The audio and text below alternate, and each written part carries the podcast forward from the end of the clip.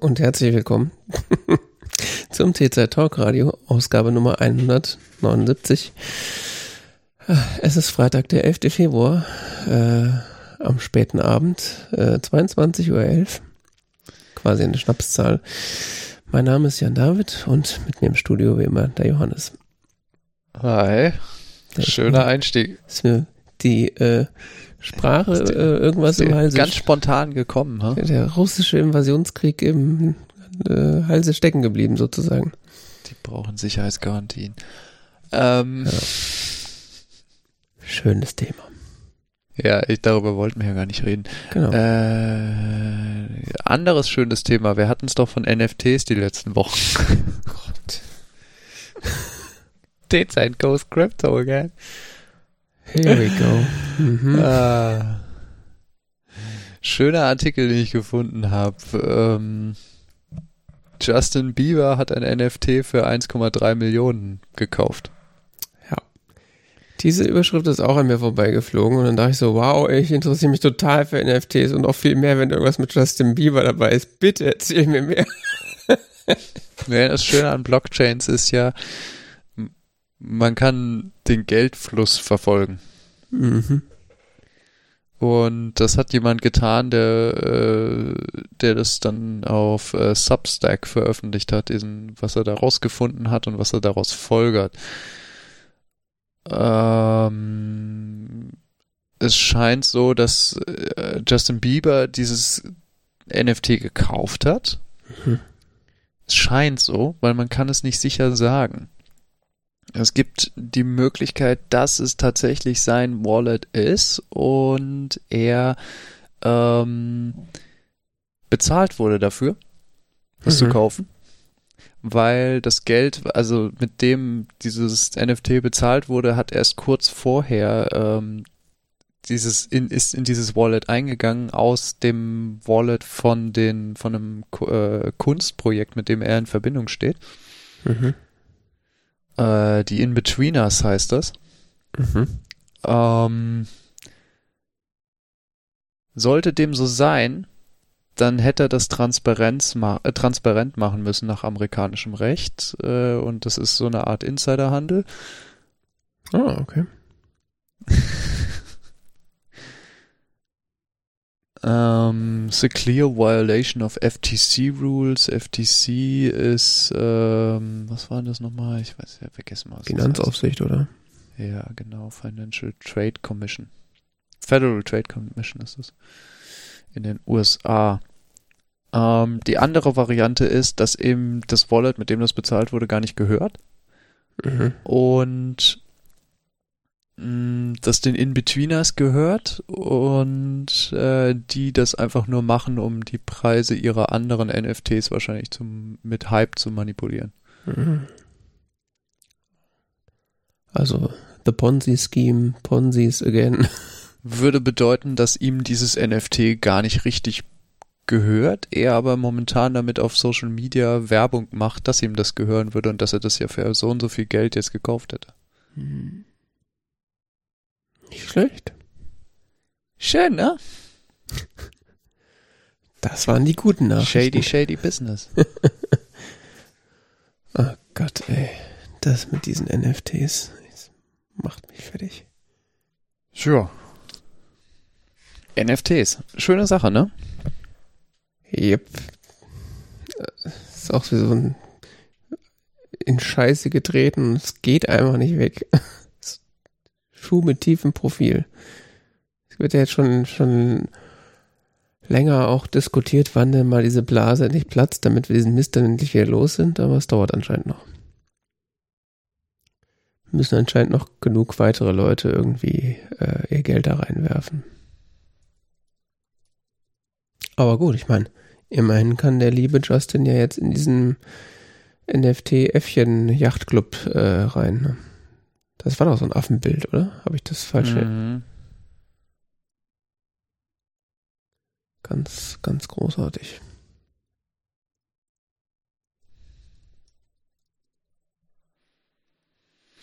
Äh, ja. Das war so ein Affenbild. Bored Ape. Aber Keine die, Ahnung, warum das alle haben wollen. ich weiß auch nicht, warum alle ein, ein Zertifikat für eine URL haben wollen. Es ist ja. ja, aber die scheint das irgendwie noch zu irgendwie zu interessieren, das Thema, kann das sein? Also, wenn ich irgendwo NFT, NFT lese, scrolle ich mittlerweile einfach schnell weiter. Ich will es gar nicht mehr wissen. Meistens ist dann einfach so, die Welt ist schlecht und schlimm und NFTs ist ein Ausdruck davon. Mhm.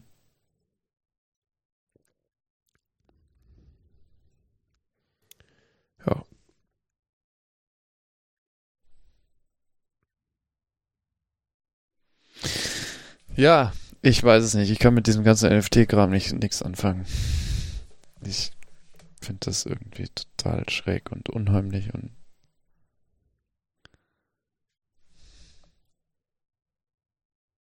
Ja, wie gesagt, ich warte darauf, dass die Blase platzt, dass es endlich vorbei ist. ja.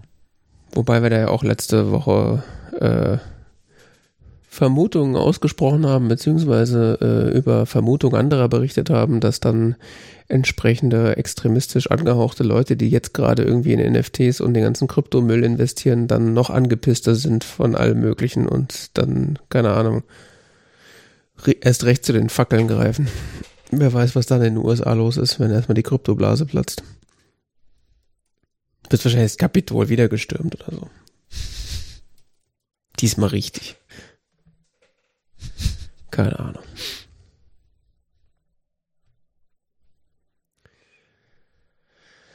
Ja. Was ist das andere, was du da reingeschrieben hast? Äh, Äh, ja, es ist so, äh, wir beschäftigen uns ja hier mit viel mit Filmen in letzter Zeit. mhm. Und es gibt, äh, gab äh, kürzlich so einen Arthouse-artigen Film. Mm, The Tragedy of Macbeth. Mhm. Hast du davon was mitbekommen? Nope. Gar nicht? Mhm. Ähm, das ist ein Film, ja, in Schwarz-Weiß gedreht, äh, ähm, mit, wie heißt, ähm, gemacht von Joel Cohen, Mhm. Dem einen Ba- von den Cohen-Brüdern. Quasi das erste Projekt, äh, was einer von beiden alleine macht. Oder zumindest was Joel Cohen alleine macht. Okay. In den Hauptrollen äh, Denzel Washington und äh, Frances McDormand, Mhm. übrigens die Frau von Joel Cohen. Äh, das war mir auch überhaupt nicht so bewusst. Hängen alle miteinander zusammen. Ja. Ach, das ist ein Apple TV Original, kann das sein? Das weiß ich jetzt nicht. Aber wie gesagt, das ist so ein bisschen arthausig gemacht. Ist so ein bisschen die, naja, wie soll man sagen, 2021er Filmadaption von Macbeth. Mhm. Äh, mir geht's jetzt aber gar nicht so um diesen, um dieses, äh, diesen Film im inhaltlichen Sinne, sondern äh, das, äh, wie soll man sagen, Satire-Blog I Might Be Wrong Mhm. Hat äh, einen Artikel rausgebracht von Ethan Cohen, Okay. dem ein- anderen Cohen-Bruder. Okay. Äh, mit der äh, hier Ethan Cohen is a four-time Oscar winner who recently joined I Might Be Wrong as junior film critic. Und im Folgenden schreibt äh, Ethan Cohen eine eine überaus unterhaltsames Review äh, vom Film The Tragedy of Macbeth äh, von einem äh, ihm bekannten Filmmacher. Okay. Und das äh,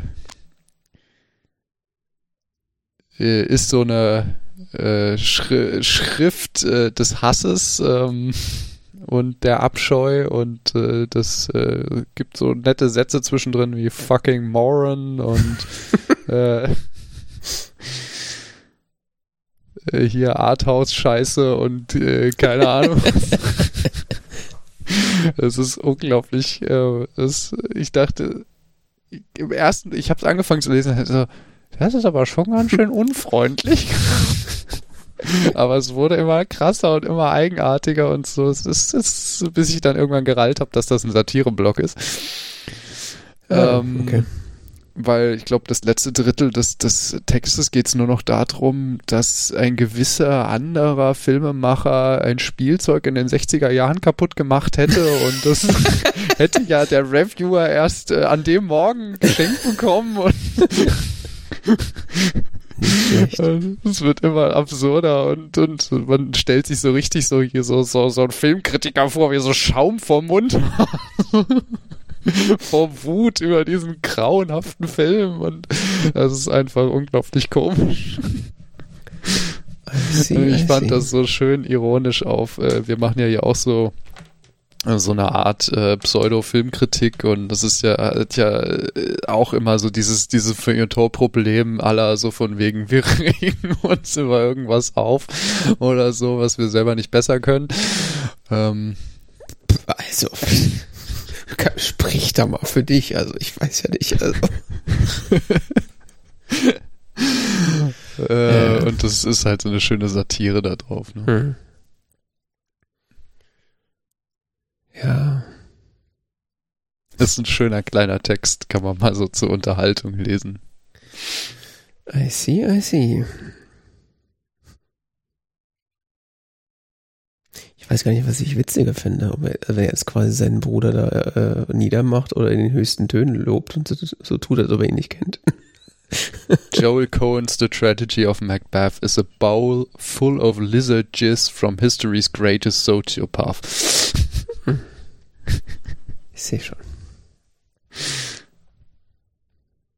Er plädiert dann davor, darauf, äh, dass man den Begriff Arthouse-Hack ihm auf die Stirn tätowieren muss. per UN-Resolution. Ah, ja.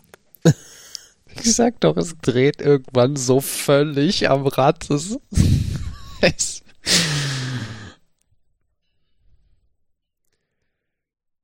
schlecht.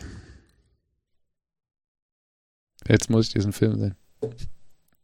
Ist das, äh, der ist von letztem Jahr, ne? Ist das nicht, äh, ist er nicht auch irgendwie gerade für, für ja, Oscars nominiert worden? Kann das sein? Kann gut sein. Ich hatte irgendwie heute so eine Oscar-Liste irgendwie, äh, bin ich durchgegangen, weil ich auch gucken wollte, ob irgendwas dabei ist, was man gucken will.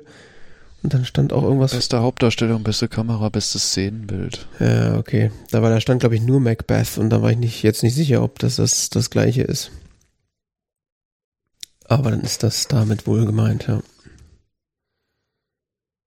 Ja, keine Ahnung. Ich bin ja nicht so ein Shake- Shakespeare-Freund, glaube ich.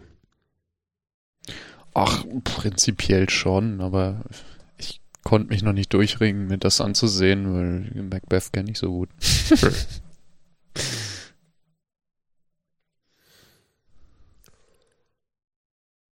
Ja. Aber dafür hast du dann andere Sachen geguckt, dieses, die letzte Zeit. Äh, ja, ich habe, du hattest das letzte Mal, glaube ich, Mhm. Book of Boba Fett angesprochen. Yes. Ich habe das jetzt nachgeguckt. Mhm. Kann man gucken. Das lasse ich mal so stehen. Hast du die aktuellste Folge schon gesehen? Ich habe die nämlich verpasst. Ähm, ja, zu, zum Teil. Okay. Ja, irgendwie war die Woche. Äh, Äh, Dann musste ich hier mit dir interagieren. heute. äh, Mist, ja, gut. Das ist natürlich jetzt Pech. Aber das ist effektiv auch der Grund, warum ich jetzt gerade nicht die neue Folge gucke.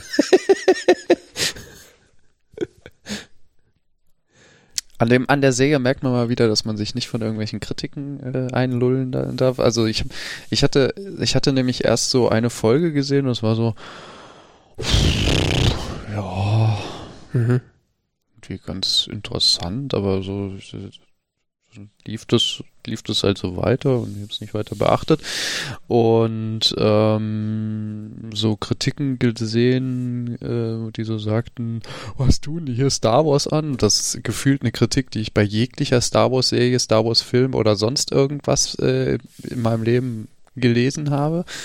Okay. Die sagten immer, äh, was tun die hier Star Wars an? Das ist nicht mehr mein Star Wars. Äh, Star Wars ist doomed. Äh, Peak Star Wars. Äh, ne? Okay. Ähm, äh, so Sachen. Und äh, ich weiß auch gar nicht mehr wo, aber wirklich halt so kurz gesehen und dann so, naja, musste dann mal weiter gucken. Aber jetzt habe ich tatsächlich mir die Zeit genommen und ich fand das sehr cool und ich finde das äh, sehr interessant gemacht und mit diesem starken Fokus äh, von Handlungsort und Handlungspersonal. Ähm, das ist so ein bisschen eine Eigenschaft auch von The Mandalorian. Dieser Fokus auf eine Person. Mhm. Was haben wir hier auch? Nur, dass zwischendurch die, ja, jetzt die Person gewechselt hat. Mhm. äh, zeitweise, beziehungsweise dieser, ähm, ich, ich finde diese Eingrenzung interessant, dass diese Serie nur auf Tatooine spielt im weitesten Sinne. Mal abgesehen von einem gewissen Exkurs. Ja. Ja, das. Und ja. da hat sie so ein bisschen auch von diesem. Ich weiß nicht, was so der richtige Vergleich ist, aber es hat sowas von so alten Western oder mhm. Kurosawa oder sonst was, weißt du?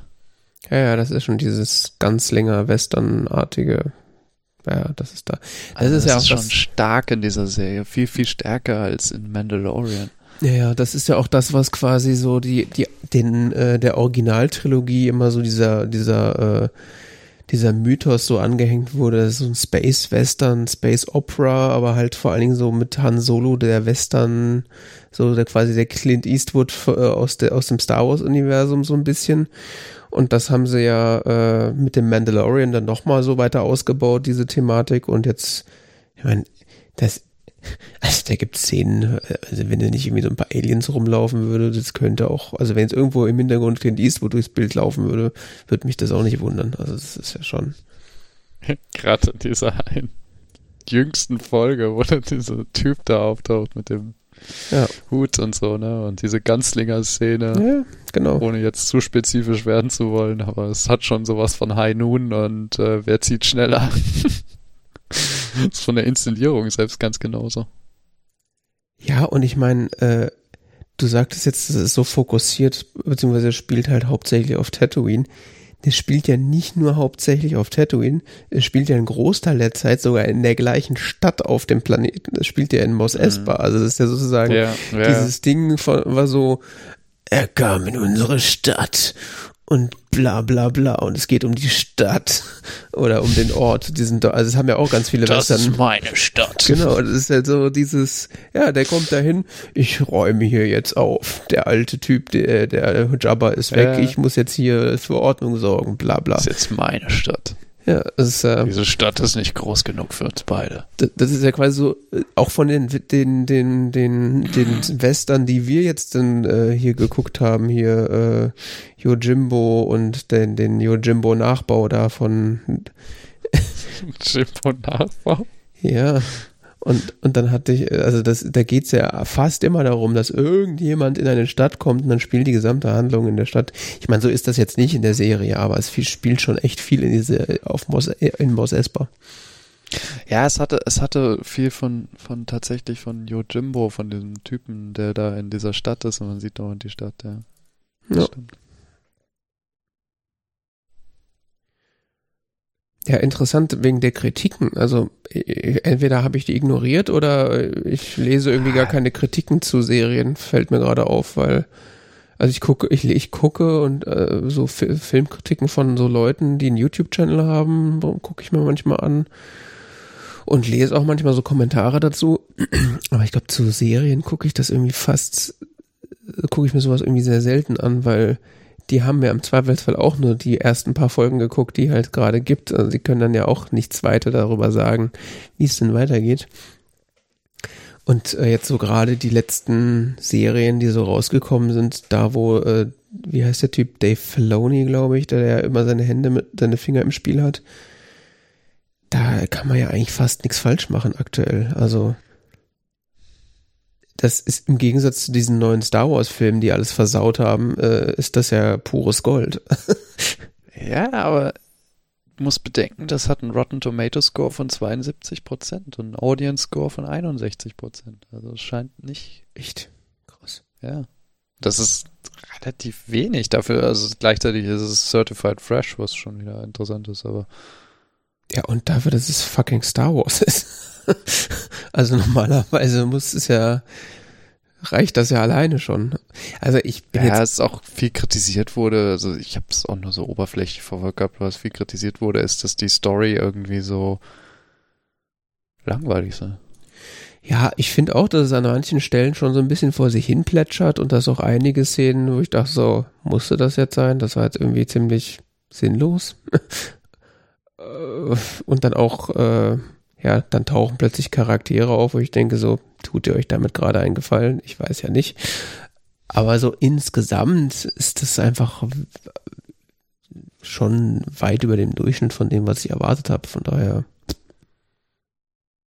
Und es ist aber auch gut gemacht. Also es sieht alles tiptop aus, das muss man auch nochmal sagen.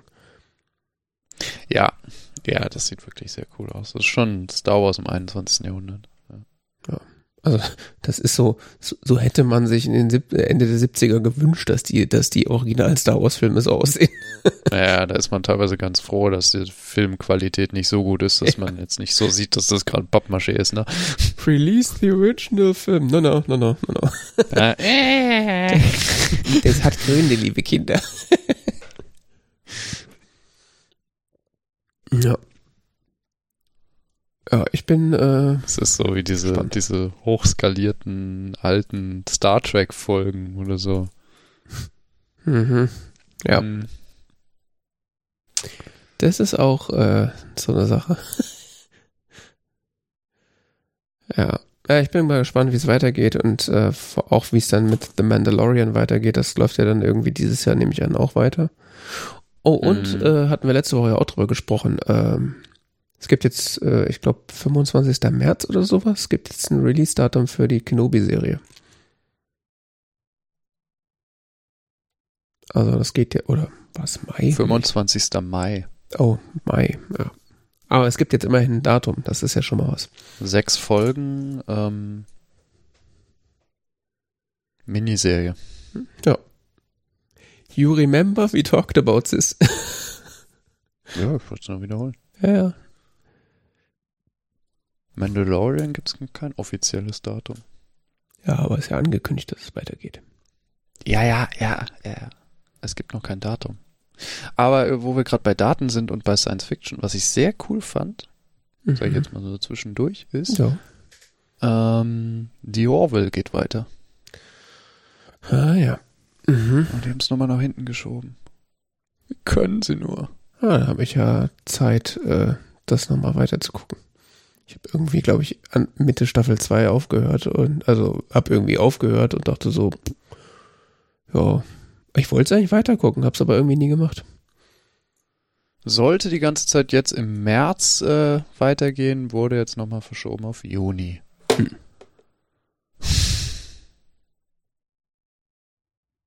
Ich äh, merke, die Maxi-Serie.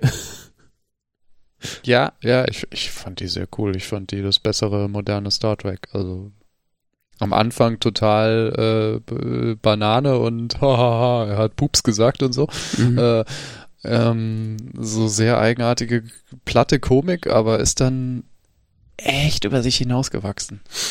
Ja, da gab es echt so ein paar Folgen, wo ich auch dachte so, okay, für so eine Comedy-Science-Fiction-Show nicht schlecht. Ja, ja, wirklich. Also total empfehlenswert, finde ich, ähm, ja. diese Serie. Und irgendwie auch so schade, also so schade, aber auch irgendwie passend, dass es bisher nur zwei Staffeln gibt. Also, dass sie sich, äh, die sind schon durchdacht. Und was hast du davon gesehen? Ich mindestens die erste, die erste Staffel und ein Teil der ah, zweiten. Die zweite ist besser. Ja, ja, ich, ich habe auch ein paar, äh, also nicht nur ein paar Folgen der zweiten Staffel geguckt. Ich weiß nur gerade nicht, wo ich ungefähr bin. Ich habe das auch, ich glaube auch nicht, dass ich gesagt habe, so ich habe keinen Bock mehr und gucke das nicht weiter. Das liegt halt darauf, daran, dass das auf Prime läuft und ich irgendwie nicht so oft in der Prime-App bin und dann vergesse, dass das existiert und dann gucke ich es nicht weiter. ich wüsste wieder. Ah, diese modernen Probleme. Äh, früher, als man noch alles geklaut hatte und alles an einem Ort hatte, da musste man nicht die ganzen Apps hin und her springen. Ja. ja. Vielleicht müsste ich mal wieder so eine App benutzen, die mir so trackt, was ich gucke und dann kann ich da sagen, okay, da gucke ich jetzt weiter.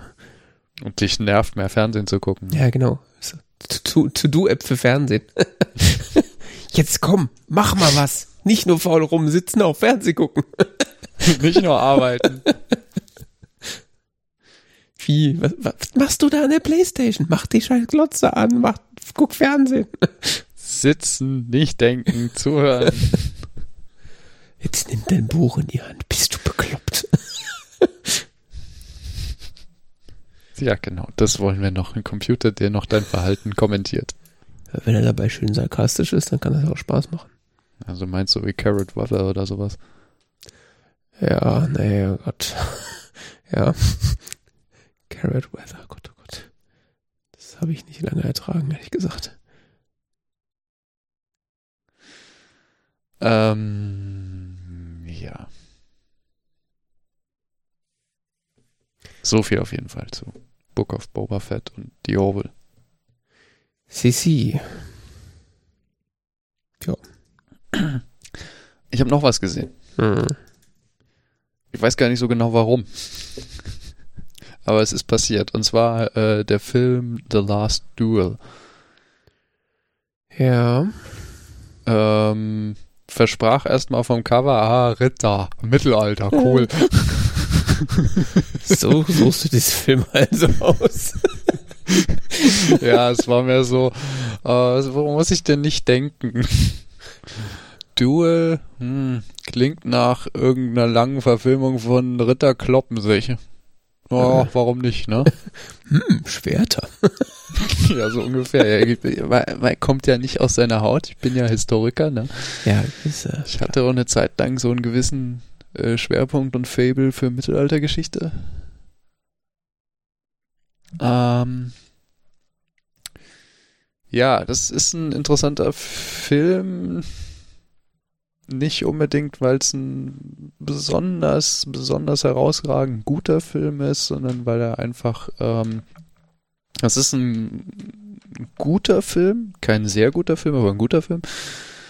Ähm, würde ich so sagen, so unterm Strich. Es ist aber insofern ein interessanter Film, dass er eine andere Perspektive einnimmt oder eine andere Form von Inszenierung wählt für dieses Mittelalter-Thema.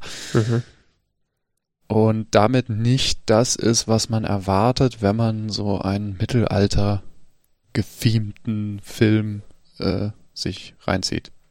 Mhm. Äh, in den Hauptrollen spielen äh, Matt Damon, Adam, Adam Driver. Driver und Jodie Comer. Mhm. Der Film wird von Ridley, es wurde von Ridley Scott gemacht. Mhm. Also auch der, der zum Beispiel, ne, Gladiator, Blade Runner und so Dinge gemacht hat. Das Screenplay haben geschrieben hm, Ben Affleck, Matt Damon, zusammen mhm. mit Nicole Holofcener, Holofcener, Holofcener, ich kann das nicht aussprechen. Ich weiß es nicht, wie es ausgesprochen, wie es korrekt ausgesprochen wird. Ähm, dieses Screenplay basiert auf einem Buch. Und zwar von einem Mittelalter-Historiker. Das heißt, äh, das Buch heißt The Last Duel, A True Story of Trial by Combat in Medieval France von Eric Jager. Mhm. Ähm, da geht es inhaltlich um ein sogenanntes Justizduell das im 14. Jahrhundert, Ende des, ungefähr Ende des 14. Jahrhunderts in Frankreich stattgefunden hat. Mhm. Äh, wo zwei Ritter äh, ein, ein, ein Gerichtsverfahren dadurch geklärt haben, dass sie ein Duell gefochten haben. Und das ist eins der letzten dieser Formen, die auf quasi Reichsebene in Frankreich stattgefunden haben. Also wo der oder das letzte oder vielleicht sogar das letzte, was vom König offiziell abgesegnet wurde, als ähm, das entscheidet dieses Verfahren. Das heißt nicht das letzte Duell, sondern das letzte Duell, was tatsächlich ein Gerichtsverfahren förmlich abgeschlossen hat. Quasi ein Duell als exekutives Mittel. Ja, nicht als exekutives, sondern tatsächlich als ähm, legislatives Mittel? Nee. Judikatives Justizielles. Judikatives Mittel. Ähm, Eins von den dreien auf jeden Fall. Die Situation war relativ verfahren und äh, Aussagen standen gegeneinander und so wurde äh, sich berufen auf diesen dieses äh, Recht, das per Duell zu klären und da sollte war die Überlegung, dass Gott quasi den rechtmäßigen äh, als Sieger daraus hervorgehen lassen wird. Das ähm, klappt ja immer. Von daher, gute Idee. Ja, eben. Genau. Mhm. Ja, das hat man dann, hat man, da ist man später zu anderen Rechtsauffassungen gekommen. äh, es gab danach auch noch äh, Duelle, aber meistens, äh, also mehr so um Dinge wie Ehre und sowas. Hm. Das ist ja so ein Ding, was man bis ins 19. Jahrhundert dann so ein Problem geblieben ist, bis hin, dass man irgendwann Duelle dann verboten hat, weil sich dauernd irgendwelche Leute gegenseitig umgebracht haben. Hm. Weil äh, der hat mich schief angeguckt. In dem Fall geht es aber tatsächlich um ein ja, Kapitalverbrechen. Und zwar hat äh, der eine von den beiden Rittern den anderen vorgeworfen, dass er seine Frau vergewaltigt hat. Mhm. Und ist deshalb tatsächlich vor Gericht gezogen, was für die Zeit schon relativ ungewöhnlich ist, dass seine Frau auch so stark darauf gepocht hat, äh, dass das tatsächlich passiert ist. Mhm. Also, dass sie es nicht einfach hingenommen hat. Mm, weil, äh, wenn sie der Falschbeschuldigung überführt worden wäre, äh, hätte das für sie auch die Todesstrafe bedeutet. Mhm. Mhm. Ja. Es geht um die beiden sind Jean de Carouge und Jacques Legris. Jean de Carouche äh, klagt äh, Jacques Legris an, dass er seine Frau Marguerite äh, vergewaltigt hat. Ähm, der Film stellt das aus drei Perspektiven dar. Und das mhm. ist interessant. Du siehst äh, gar nicht mal unbedingt die ganze Handlung, aber wesentliche Abschnitte der Handlung aus drei verschiedenen Perspektiven. Und zwar aus der Perspektive von de Carouche, aus der Perspektive von Le Gris und aus der Perspektive von Marguerite. Mhm. Und äh, das gibt, man sieht nicht immer exakt die gleichen Szenen, sondern manche Szenen tatsächlich doppelt, wie die eigentliche Vergewaltigung. Ähm, andere sind dann so geschnitten, dass man eben hm, klar, wo de Carouche nicht dabei war, das kann nicht aus seiner Perspektive erzählt werden. Mhm. Und das ist äh, total faszinierend, ähm, wie die Charaktere sich unterschiedlich so wahrnehmen oder wie das so thematisiert wurde. Du, ich, ich habe die, die quasi die erste Darstellung gesehen und dachte dann so, ach, die haben ja eine liebevolle Beziehung. Und dann kamen hm, zwei andere Darstellungen, dann war so, Okay. Also irgendwie so andere Figuren. Das ist äh, ganz toll gespielt in dem Punkt. Und ähm, auch interessant vom Drehbuch gemacht. Das heißt, die ähm, persönliche Wahrnehmung der Figuren äh, verfärbt dann quasi auch das, was man sieht, sozusagen. Mhm. Okay. Also du hörst keine Erzählstimme oder sowas. Es kommt einfach nur so eine kurze Einblendung, äh, hier die Variante von so und so und dann wird es nochmal erzählt. Mhm. Und wie gesagt, manche Szenen wiederholen sich und haben irgendwie so plötzlich so, irgendwie war, also, ist jetzt schon dreiviertel Stunde her, dass ich die andere Variante davon gesehen habe, aber Das ist äh, was mir ich das anders in Erinnerung. Ja. Und das ist ganz faszinierend. Ja, klingt, äh, klingt gut. Ich hatte tatsächlich äh, eine Kritik dazu gesehen, die das äh, relativ äh, au- auch erklärt hat. Das fa- fand ich von, der- vom, von der Idee her eigentlich ganz, ganz nett. Und ja, ganz am Ende gibt's auch noch das spannende Ritterduell zwischen den beiden Kombattanten. Und Yes, endlich Schwerter. Geil. Und Marguerite, die währenddessen nebendran auf dem Scheiterhaufen steht und zugucken muss. Steht auf einem Scheiterhaufen. Ja. Weil. Damit sie sofort angezündet werden kann, wenn äh, ihr Wenn Mann verliert. Natürlich, klar. Keine Zeit verlieren. Ja, das beschreibt auch äh,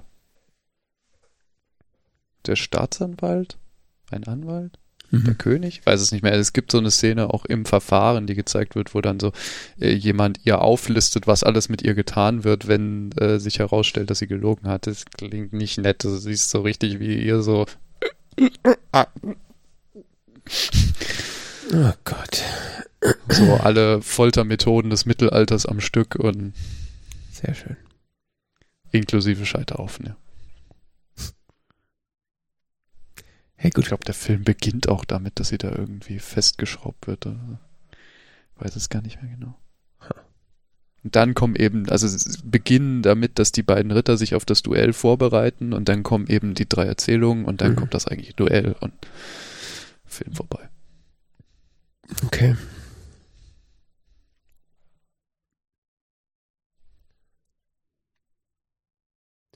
Ja, äh, ich hatte den auch, auch so ein bisschen äh, in, unter Beobachtung und dann waren irgendwie so ein paar, paar, paar Kritiken waren so, ja, ist ganz guter Film, kann man gucken und ein paar waren so, ja, ist irgendwie ein bisschen belanglos, ein bisschen so, ist okay und dann sag ich so, ja, für okay muss ich den jetzt nicht gucken. Ist also, hm.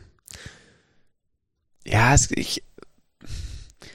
Hast du letztens diesen Film mit dem, wie hieß der, The King? Mm, Nee, also ich, war- der, wenn du den The King, der Netflix-Film meinst, oder? Ja, das war äh, mit Timothy Chalamet in der Hauptrolle Mhm. als König Heinrich der Fünfte. Ja, nee, den habe ich nicht gesehen. Der wiederum wurde ja relativ gut bewertet, glaube ich. Ja, der ist auch nicht schlecht. Mhm.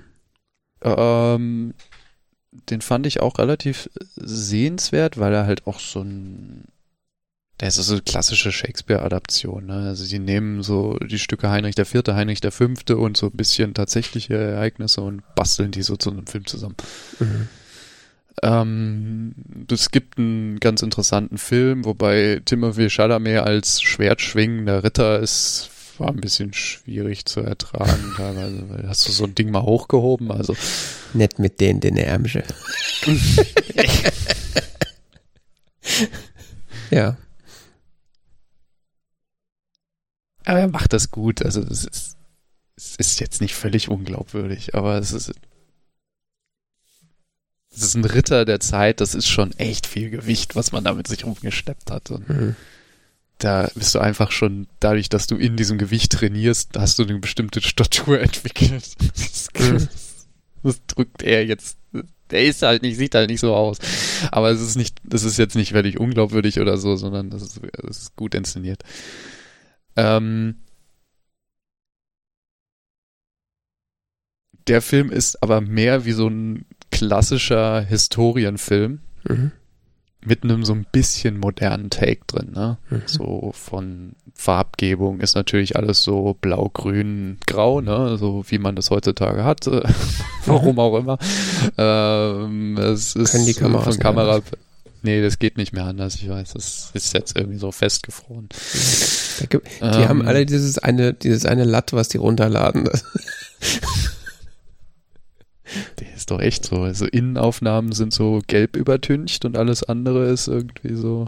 und wenn was mit Computer kommt, dann ist alles grün. Nun gut.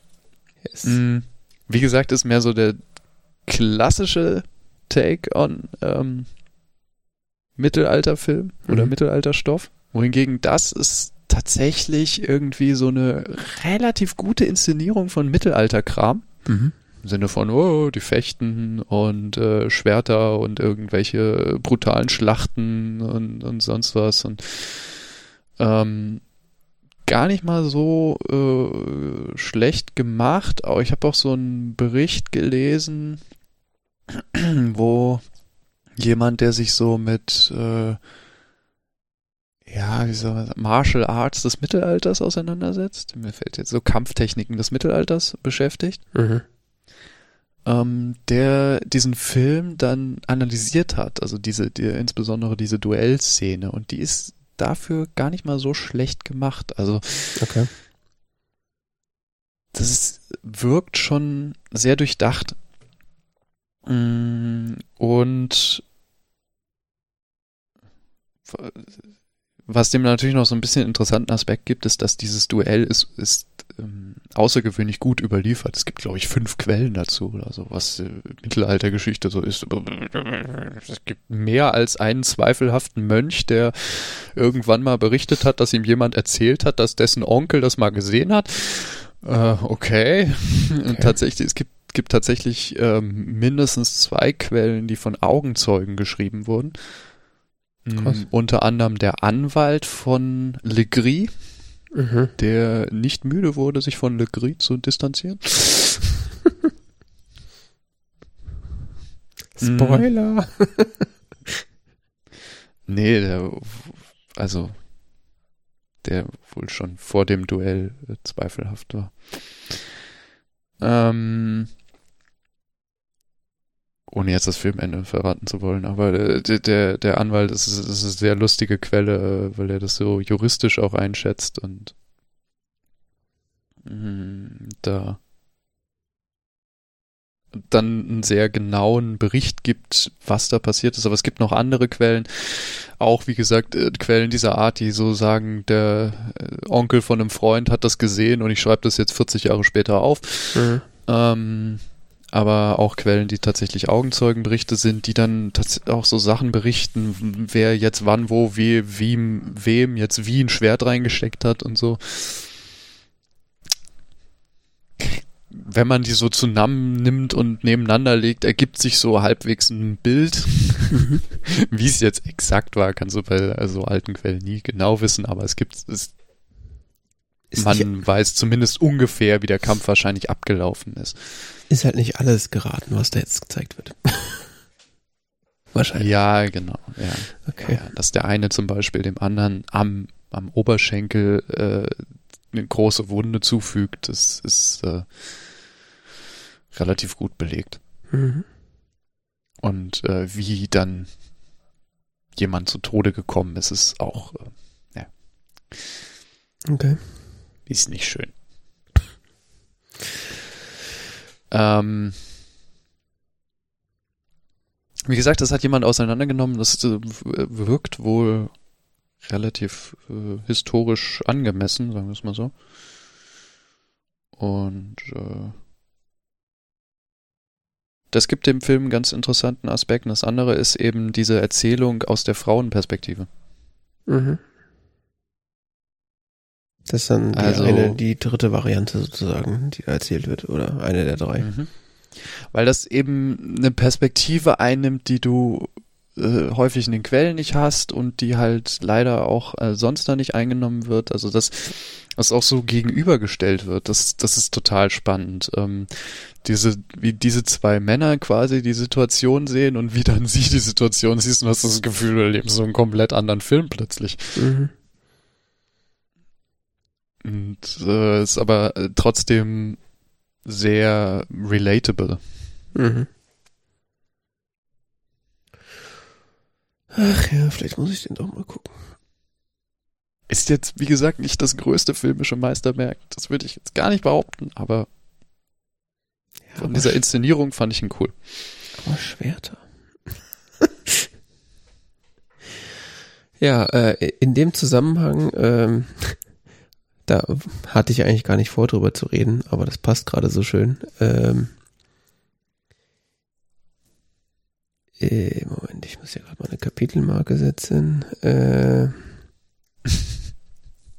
bevor ich es vergesse. Ähm, wo du gerade davon gesprochen hast, es gibt so Filme, die äh, sind so der, ja, der Grad an his, äh, historischer Korrektheit oder so, ist, da ist irgendwie, das wäre irgendwie relativ nah dran oder da gibt es irgendwie was auch immer, Verbindungen zu, ähm, habe ich die Tage oder die letzte Woche einen Film geguckt, der könnte nicht weiter weg sein von historischer Authentizität. ähm, ah. der auch äh, in die in die Kategorie fällt, äh, die wir vorhin erwähnt haben. So, ich will nicht viel nachdenken, einfach irgendwas, ein bisschen Unterhaltung. Und das ist äh, King Arthur Legend of the Sword. Ähm, have you seen it or why are you facepalming? Bin mir gerade ehrlich gesagt nicht ganz sicher. Okay.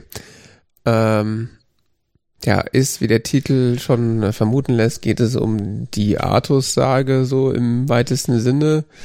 Ich bin da echt kein Experte, aber es ist so, so ungefähr. Also da heißt jemand Artus. Sage, ne? Ja, aber dieser Stoff wird ja, also so wie er in den letzten 100 Jahren verarbeitet wurde, gibt's da schon so stringente Handlungsmuster, die sich wiederholen. Ist aber so, das, was da über so verarbeitet wird, da heißt halt jemand Arthur und da gibt's ein Schwert und das ist so das Einzige, was das damit zu tun hat. Und es geht irgendwie um das Königtum von England, aber das war's dann auch schon. es ist ein äh, Guy nee, Ritchie-Film. den habe ich nicht gesehen. Es ist ein Guy Ritchie-Film, falls das Leuten irgendwas sagt. Mir sagte das zuvor nichts, aber das scheint, der scheint da wohl relativ stilgebend zu sein für die Art und Weise, wie der Film ist. Äh, es ist nämlich so eigentlich so von seiner Art und Weise so ein moderner Actionfilm eigentlich. ähm, spielt halt nur in so einem Mittelalter-Fantasy-Setting. Und äh, ja, also die Story ist halt so oder nochmal anders, nochmal auf die, den Stil, also es ist so moderne Action ge, ähm, gepaart so ein bisschen mit dem Stil, mit dem, mit dem übertriebenen Stil von 300. Also es hat mich über, zwischenzeitlich so ein bisschen an 300 erinnert, vor allen Dingen, ähm, es gibt da so ein paar Schlachtfeldszenen, wo dann plötzlich so Elefanten auftauchen, die so 100 hm. Meter Elefanten. hoch sind. ich so, okay, was ist also, naja. Ah, kennst du dieses eine Terry Pratchett, kennst du Terry Pratchett Bücher? Nee. Hm. Habe ich nicht gelesen. Ich muss gerade mal. Aber es erinnert mich, das ist sehr vergleichbar mit äh, den, den Olifanten in, im dritten Herr der Ringe-Film. Diese riesigen elefantenartigen Viecher, die da in der Schlacht von Minas Tirith, glaube ich, reiten. Mhm. Ja, äh, so, so kameraführungsmäßig ist das ja, dann. Ja. ja, Moving Pictures heißt das Buch. Und da gibt es nämlich auch so eine Figur, äh, die, die, die fangen sie an, Filme zu machen mhm. in, in, der, in der Scheibenwelt. Mhm. Und ähm, dann gibt es so einen, so einen total durchgeknallten äh, Filmmacher, der dann ausgeht der dann auch irgendwie meint so, wir brauchen Elefanten in diesem Film, wir brauchen mehr Elefanten. Dann müssen wir, ja, aber das, das, das gibt ja überhaupt keinen Sinn inhaltlich. Ey, egal, wir brauchen Elefanten. okay. Ja. Das wird ein Hit, wenn wir Elefanten haben. Ja. Das muss erinnerte mich nur gerade daran, so wie du sagtest, so aus irgendeinem Grund tauchen da noch Elefanten auf. Das ist halt so wirklich so ja. satirisch auf die Spitze getrieben in diesem Film, in, die, in diesem Buch, in dem halt so äh, klassische Actionfilme und so da beschrieben werden und die dann ja, oder also so klassische Monumentalfilme, sagen wir es mal so, dann auch irgendwie, Hauptsache es ist irgendwie großartig und eindrucksvoll und so. Ja, also es passt grundsätzlich irgendwie schon in diese Filmhandlung rein, aber die, dass die Elefanten halt 15 Mal so groß sind wie echte Elefanten. Es passt, ist halt so ein bisschen an den Haaren herbeigezogen, aber gut. Aber das ist die gesamte Story. Also es ist halt wirklich sehr Fantasy, Zauberei lastig. Ähm, ja, die Story so ganz kurz erzählt ist halt der König von England wird von einem Zauberer umgebracht und dessen so und äh, bevor er stirbt schafft, schafft er es noch irgendwie seinen Sohn in Sicherheit zu bringen. Äh, der König wurde von seinem Bruder umgebracht, damit er den Thron äh, ja die, die den, den Thron für sich äh, claimen kann sozusagen und das Kind verschwindet dann und lebt wird in, in, in einem äh, Bordell aufgezogen und ja, das Schwert des, äh, des Königs äh, wird dann irgendwann wiedergefunden und das steckt dann in so einem Stein drin und dann kann er das rausziehen und dann kriegt er plötzlich Superkräfte und äh, dann geht die Prügelei los. Ist nicht sonderlich tiefgründig, aber es gibt ein paar sehr schöne Action-Szenen und äh, es ist auch ziemlich interessant gefilmt, weil es teilweise so ja, hast du, hast du, hast du den, äh, wie heißt der Film? Kennst du den Film Crank? Mit Jason Statham, Statham. Der ist auch so gefilmt. Hab ich äh, nie gesehen.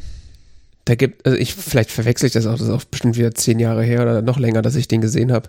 Äh, also es gibt so ein paar Szenen, da rennen so Charaktere durch, durch so, äh, durch so äh, enge Gassen und mit super nah, also mit super Nahaufnahmen ihrer Gesichter, aber nicht so, mhm. dass die Kamera ihnen folgt, sondern dass, dass man quasi merkt, dass die Kamera ihren Köpfen, also an ihren Köpfen fest sind. Also die Kamera mhm. muss irgendwie an ihrem Kopf befestigt sein. Es ist so total surreale Bilder eigentlich, vor allen Dingen natürlich dann noch, also das grundsätzlich und dann noch mal in diesem Kontext des vermeintlichen Mittelalterfilms.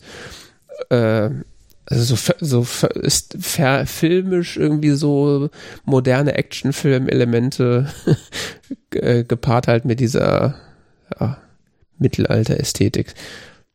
Und halt so bisschen übertriebene Prügelei mit Schwertern und Pfeil und Bogen und so. Ganz nett.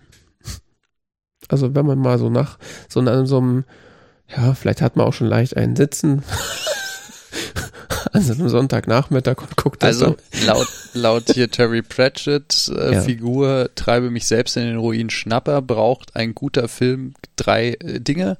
Eine atemberaubende Schönheit, einen strahlenden Helden und tausend Elefanten. Ja, tausend waren es nicht, es waren glaube ich so zehn oder so, oder fünf. ja, das ist ja auch Satire. Ähm, ja gut, ich weiß nicht, vielleicht ist er ja Pratchett-Fan, kann ja sein. so absurd wie der Film ist, würde ich dem das, würde ich dem das noch zutrauen, dass das im Hintergrund mitschwingt, aber ja. Ich erinnere mich nicht so richtig an die Filmmusik, aber ich glaube, da wird auch, nee doch, also da wird auch sehr viel so moderne, rockige, schnelle Nummern gespielt, die so die Action-Szenen untermalen. Das ist so sehr weit weg von diesem Mittelalterkram. Ist einfach nur net, nette Klopperei. Aber es sieht sehr gut aus und äh, ja, ich habe dem Film auch auf Letterbox nur zweieinhalb Sterne gegeben, weil so storytechnisch und oh, so ja. war das so, pff, ja, aber war ganz nett. Schauspielerisch eher schwierig. Ja, ich würde da jetzt nicht so unbedingt von Schauspielern reden, du. oh. nee, nee, so schlimm war es nicht, aber also ist auch tatsächlich gar nicht so schlecht besetzt. Äh, der bösartige Bruder wird von Jude Law gespielt. Und äh, der hier, der Typ, der Littlefinger in Game of Thrones gespielt hat, der spielt auch, spielt die gleiche Rolle nochmal. ja. Mhm. Ja, das, also passt jetzt sehr schön in dieses, in dieses Gespräch, äh, wegen quasi das Gegenteil zu dem Last Duel-Film. ja. Mittelalterfilme, ja? Ja, also weitesten Sinne. Ich weiß ja nicht, ob die Artus-Sage überhaupt als Mittelalterfilm gilt, weil es ist ja, spielt ja in einer, also in einer Welt, in der Zauberei existiert. Gut, auf der anderen Seite, wenn die in einem anderen Film sich duellieren, weil sie glauben, dass Gott das dann entscheidet, ist ja auch nicht so es weit weg davon. Doch, es gab doch noch mal so einen guten Arthur-Film, oder? Das weiß ich nicht. kann schon sein. Irgend so einen King Arthur-Film habe ich auch mal gesehen. Ja, gut. Ich habe die Hexe und der Zauberer von Disney als Kind geguckt. Ah, okay. Das war gut. Spannend. Ja, leider hat der Zauberer Merlin wird nur äh, erwähnt, aber er taucht nicht drin auf. Mhm. Ähm, Tragisch. Ja. Ah, der hier war das. Von 2004. King Arthur. King Arthur von 2004. Ja. Kennst du den? Ähm, mit Kira Knightley? Ach Gott, ja. Ich erinnere mich. Wo äh, das inszeniert wird als ähm, Clive Owen als, glaube ich, King Arthur. Ähm, als spätantiker römischer Centurio oder sowas. Hm. Wobei jetzt, wo ich Bilder von dem Film sehe, bin ich mir gar nicht mehr sicher. Nee, ich glaube, ich kenne ihn doch nicht. Ja, ich habe den gesehen, ich habe den im Kino gesehen, daran erinnere ich mich. Till Schweiger spielt da mit? Das weiß ich jetzt nicht. Schande.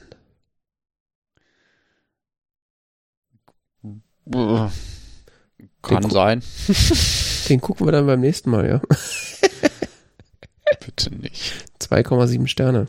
Das ist bestimmt der Bitte Knaller. nicht. Oh Gott, Clive Owen, ja. Mhm.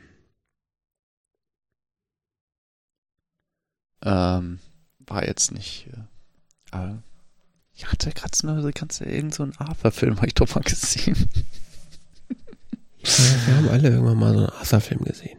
Ist schon okay. Ja. Also so einen modernen mit Action und so. Ja, äh, machen wir weiter oder? Mhm.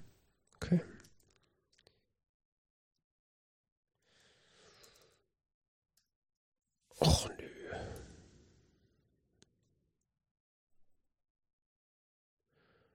Äh, genau, wir haben einen Film geschaut. Mal wieder. Zusammen. Also, nicht, nicht zeitgleich, aber wir haben ihn geschaut und wollen jetzt drüber reden. Zeitsouverän, Zeitsouverän. sagt man dann neudeutsch. Ja, ja, genau. Und zwar The Power of the Dog von Jane Campion. Von letzten Jahr. Hochdekorierter Film, vielleicht. Vielleicht, ja. Wurde schon, Docker, äh, hat schon Preise bekommen, also. Festspiele Fall- von Venedig. Auf jeden Fall diverse Mm. Oscar-Nominierungen jetzt äh, eingesagt. Ja. Das ist ein Film, Produktionsland Neuseeland, Australien, was mich total verwirrt hat in dem Film. Yep. In den Hauptrollen Benedict Cumberbatch, Kirsten Dunst, Jesse Plemons falls man ihn kennt, Cody Smith McVie. Interessanterweise kannte ich dann die Thomasin McKenzie, die, die diese Bedienstete sp- spielt. Woher nochmal? Die kommt mir auch irgendwie bekannt vor. Mm. Also ich kannte sie aus Jojo Rabbit. Huh. Hast du den gesehen? Nee. Kann ich sehr empfehlen. Ja. ist auch so ein Film, wo ich mir mal drüber nachdenke. Könnte man mal gucken. Nee, also wirklich, in, in, äh, ich weiß nicht genau warum, einfach so plötzlich mal so über den Weg gelaufen und dann, oh, pf, Nazis, hm, ich weiß ja nicht. Cool. ja, genau, aber es ist von Taika äh, Waititi und der, ähm, oder Waititi? Waititi? Ich weiß Mhm. es nicht genau. Ähm, der ein ganz großartiger Künstler ist, meines Erachtens. Mhm. Mm. Oh, und da spielt sie äh, eine Hauptrolle. Hm, okay. Ja. Power of the Dog.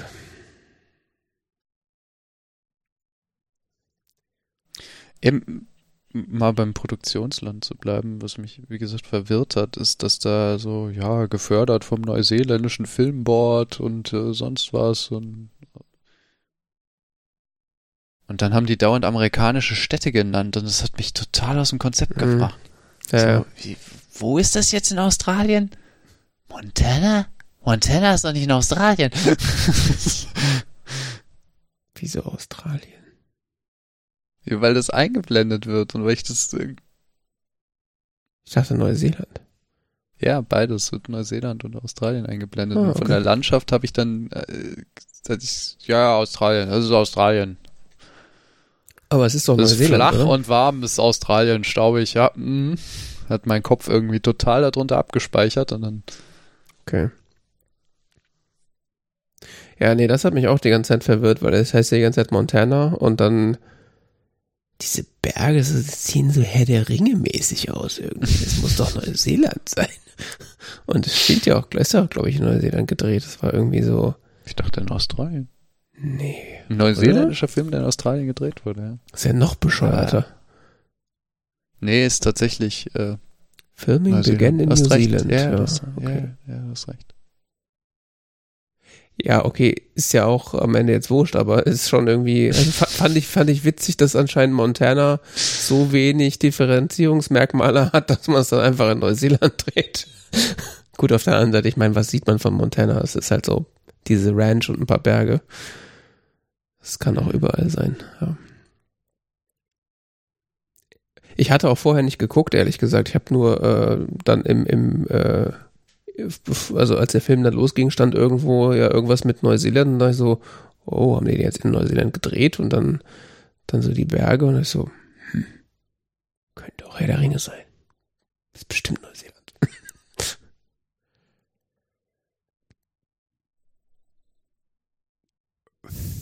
ja, Ja. Kennst du die Macherin, die Jane Campion? Nee. Ich hatte es jetzt auch bis vor ein paar Minuten nicht auf dem Schirm, aber ich habe tatsächlich ihren bisher größten Erfolg, das Piano, gesehen. das sagt mir irgendwie gar nichts. Ähm, der spielt auch in ähm, Neuseeland. Mhm. Und der spielt tatsächlich in Neuseeland, der ist nicht nur da gedreht, der spielt da auch. Okay. Äh, wo auch im Zentrum eine Frau steht, Mhm. die da irgendwie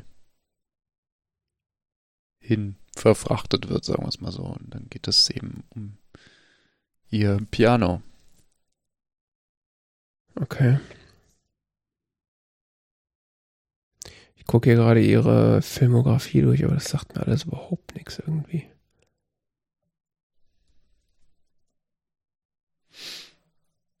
Ja, das Piano kann ich sehr empfehlen. Das ist ein wirklich guter Film. Ist ja auch irgendwie interessant, dass jetzt quasi äh, so klassische oder so Feature-Filme, Kinofilme oder so, dass jetzt irgendwie sich elf Jahre oder was das ist, zwölf Jahre Zeit gelassen hat, irgendwie seit dem letzten. Also der letzte, es scheint hier von 2009 zu sein. Mhm. Ist irgendwie interessant. Gut, Benedict, Benedict Cumberbatch, Kirsten Dunst, die kennt man. Jesse Plemons vielleicht sogar auch. Wenn man Breaking Bad gesehen hat. Ja, genau. Ja, was mich auch verwirrt hat, war, dass dann äh, ein, ein Film, der in den USA spielen soll, der in Neuseeland gedreht ist und wo ein, wo ein Brite die Hauptrolle spielt, der ein Amerikaner sein soll.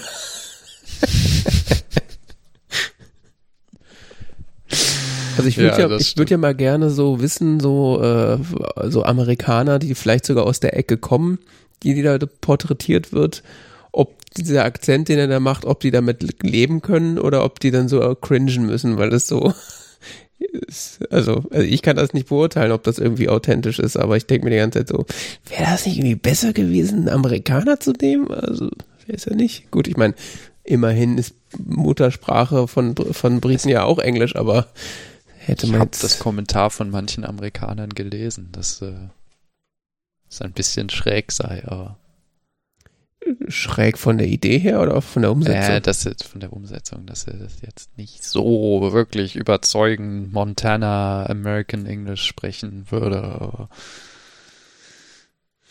Ja, aber das dachte ich mir die ganze Zeit, weil ich sämtliche, ich weiß gar nicht, sämtliche anderen Filme oder Sachen mit ihm, da spricht er ja sonst eher so Und ein Briten, ne? ich fand ihn sehr ge- äh, der liefert da eine großartige Leistung als Schauspieler ab, aber so richtig den Cowboy äh, habe ich ihn nicht abgekauft. ja, klar, du reitest hier die ganze Zeit und machst hier mit Kühen und so. Ja, und vor allem den, den, den Jungen, den er die ganze Zeit mobbt, äh, so, der eher so ein bisschen soziopathisch, ein bisschen komisch rüberkommt, das ist ja eigentlich der Charakter, den er sonst immer spielt. ich meine, wenn ich mir Sherlock angucke. also, Vielleicht auch Issues da. fand ich, ja, also diese, diese, diese so hypermännliche Figur, die so ständig so, ah, harte Arbeit and, and I love it. so, Ja, aber ich glaube, das ist auch. Also, vielleicht ist das auch in der Figur angelegt, dass das so ein bisschen komisch ich wirken soll. glaube, ja, ich glaube, das ist in der Figur angelegt, dass der dieses Ding macht, dieses, dieses überzogene, ich stelle meine Männlichkeit heraus. Ja. Das auf jeden Fall. Ähm, ja, worum geht's? Äh, es leben in den 20er Jahren des 20. Jahrhunderts leben zwei Brüder, Phil Burbank und George Burbank, auf einer Farm Ja. in äh, Montana. Äh, sind da, glaube ich, relativ gut, ein gutes Auskommen von der Farm. Ist eine große Farm, haben einige äh, Ranchhilfen und äh, da ist einiges los und zu tun und so. Ähm, es wird so impliziert, dass ähm, der George Burbank, gespielt von Jesse Plemons, mh, wohl von den Eltern mal aufs College geschickt wurde und ähm, ist mehr so der gebildete Typ, während der von Benedict Cumberbatch gespielte Phil Burbank eher so der ja die harte Hund-Mentalität an den Tag legt, der ähm, die harte, ehrliche Arbeit mit den Männern auf dem Feld macht. Echt? Ich hatte das irgendwie anders verstanden. Ich hatte das irgendwie so verstanden, dass äh, der George-Charakter zwar auf College geschickt wurde, aber es eben nicht geschafft hat. Und dass der Phil auch auf dem College war und ich glaube sogar studiert hat und sich dann aber dagegen entschieden hat, irgendwie so einen akademischen Weg einzugehen, stattdessen dann diese harte Hund-Ranch-Rolle zu übernehmen.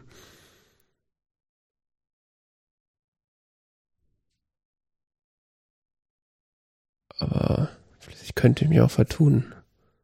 Weil das fand ich nämlich auch die ganze Zeit so merkwürdig, dass der, der eigentlich die ganze Zeit nicht arbeitet und auch so eher Anzug trägt, dann derjenige, der es dann das College nicht geschafft hat. Mhm.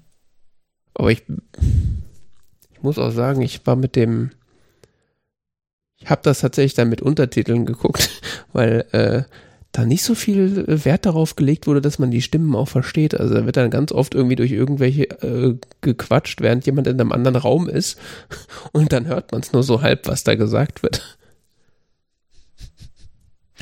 Nun gut, auf jeden Fall der eine macht so den harten Hund und der andere ist mehr so der weich, weichere, nettere Typ.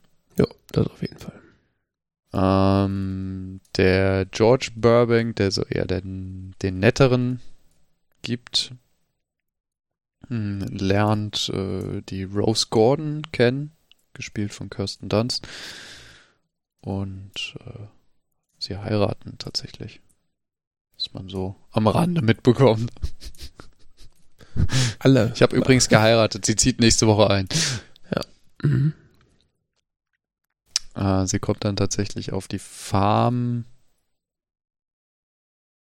und wird von Phil ziemlich äh, fertig gemacht. Ja. Ich weiß nicht genau, wie man das ausdrücken soll. Er ja, behandelt sie als jetzt relativ un, nicht so unfreundlich, aber er sagt ja schon ins Gesicht, dass er sie eigentlich nicht haben will, hier haben will und gibt ihr auch das ganze Zeit das Gefühl, dass sie eher unerwünscht ist. Ja. Macht so, wie soll man das nennen, so psychische Spielereien mit ihr. Ja. Um sie zu demütigen. Mhm. Ähm, das Ganze wird dann noch interessanter, als letzten Endes der Sohn, der zwischenzeitlich aufs College geschickt wurde, um Medizin zu studieren, dann wohl in den Sommerferien auch auf die Farm kommt. Mhm. Oder auf die Ranch. Die Mutter ist inzwischen Alkoholikerin. Mhm. Äh, und äh, der Sohn wird ja ziemlich aufgezogen auch. Ja. Dann wird's irgendwie sehr eigenartig.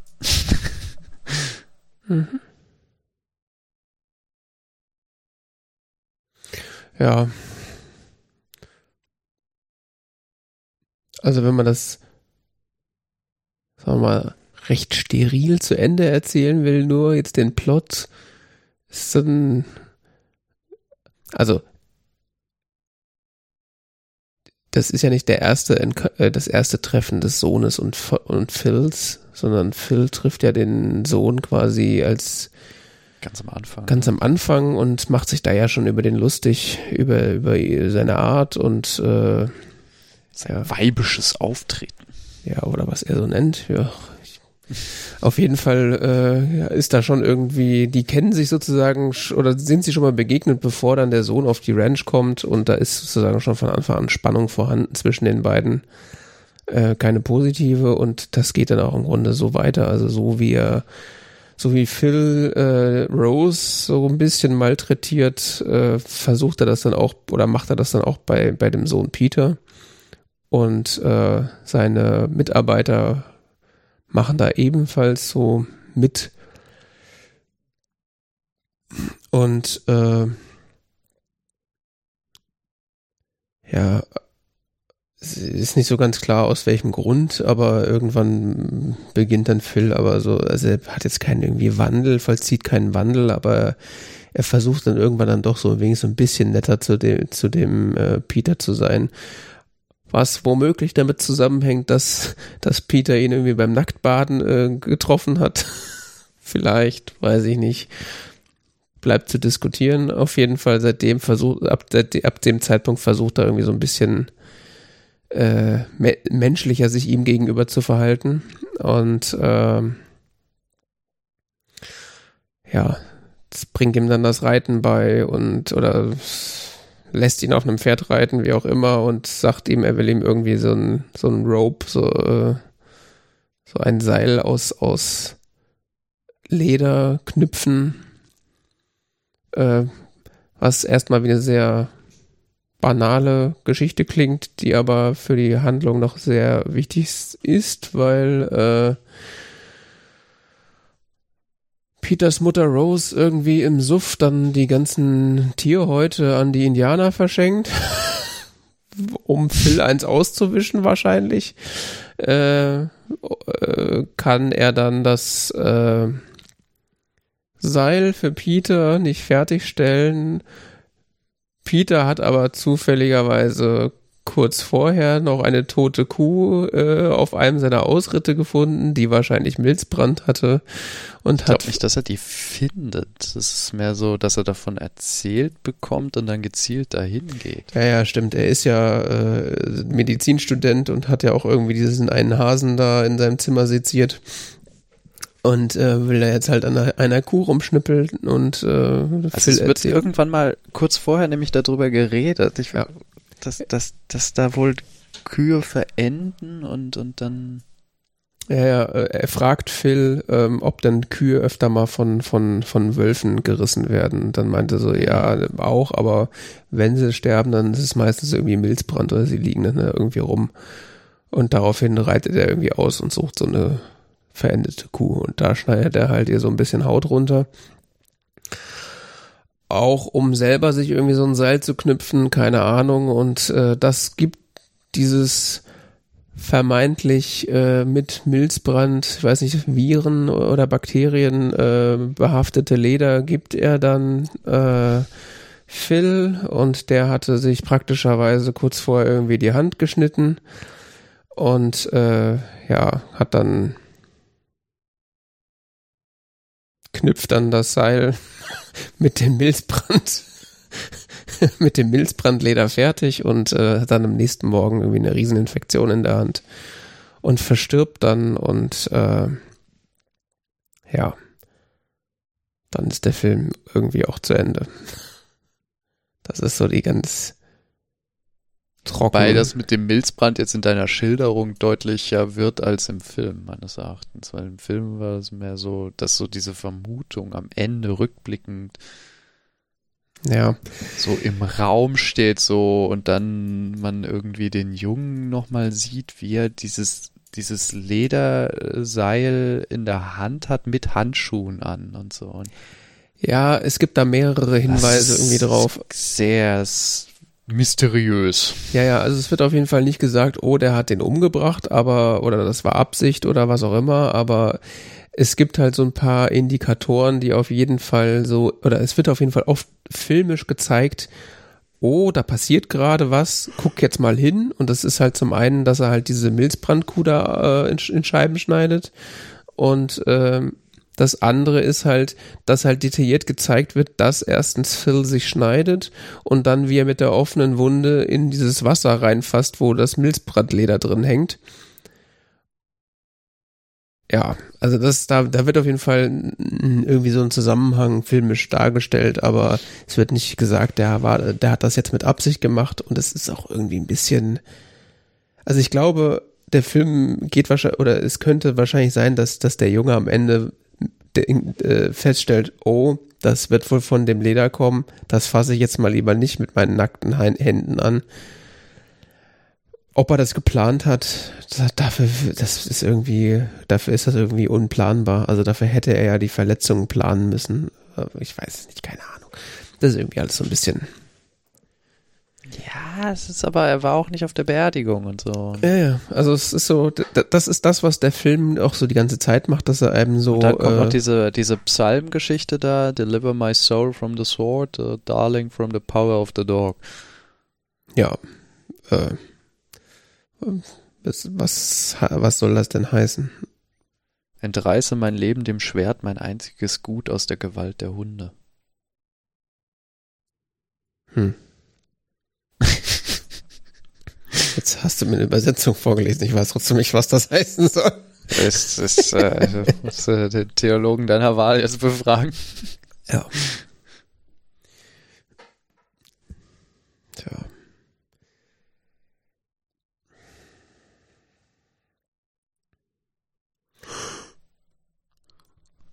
Schwierig, schwierig.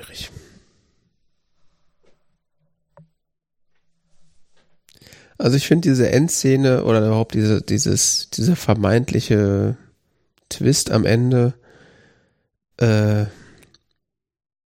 ich glaube, das ist nur so ein bisschen Beiwerk in dem Film. Also,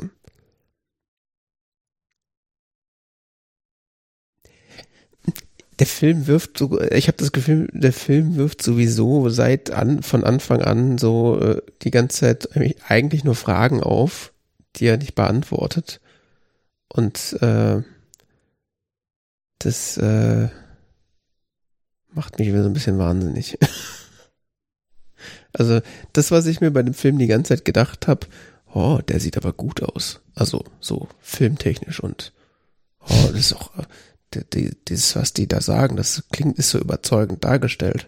Und oh, die Musik, okay, ja, kann man drüber reden, die fand ich tatsächlich nicht so toll. Aber ich frage mich die ganze Zeit gefragt, wo will dieser Film eigentlich mit mir hin? Was, was, also das klingt jetzt auch wieder so dieses, was will uns der Text sagen, liebe Kinder? Aber was will mir denn dieser Film sagen? Also das ist so, äh, der Film baut von Anfang an irgendwie so eine super langgezogene Spannungskurve auf, die aber nie irgendwie aufgelöst wird, finde ich. Also da gibt's ja so ganz, ganz viele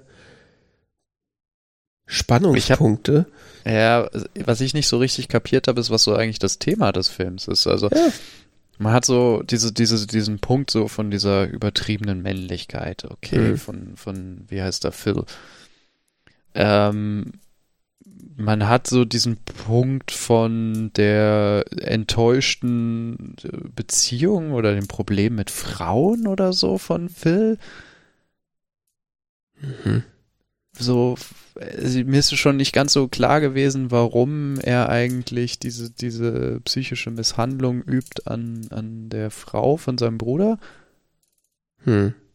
Was entsteht da für eine Dynamik? Das ist irgendwie total komisch. Worum geht es? Ich dachte erst die ganze Zeit, das ist so das Thema des Films. Und dann hat es ja diesen, diesen völligen äh, Switch da gemacht mit dem, ähm, dass dieser, dass der Junge auf die Farm, auf die Ranch kommt und ähm, noch diese Szene, wo er im Wald diese Hütte findet. Mhm. Oder diesen, diesen ist ja keine Hütte, ist ja mehr so ein Verschlag. Verschlag, genau, das ist das Wort, was ich gesucht habe. Äh, wo er eine Box findet mit, äh, ich sag mal so, schwulen Magazinen des frühen 20. Jahrhunderts. Hm. Und kurz darauf äh, Phil findet, der irgendwas komisches im nackt im Fluss mit einem Tuch macht, das ihn an seinen sein Ziehvater, Ziehfigur, wie auch immer, äh, Bronco erinnert und dann gibt Bronco er Henry. Film und dann wird ein paar Szenen später äh, sehr, sehr creepy ähm, so impliziert oder so ein bisschen so in den Raum gestellt, was war eigentlich die Beziehung zwischen Phil und Bronco? Mhm.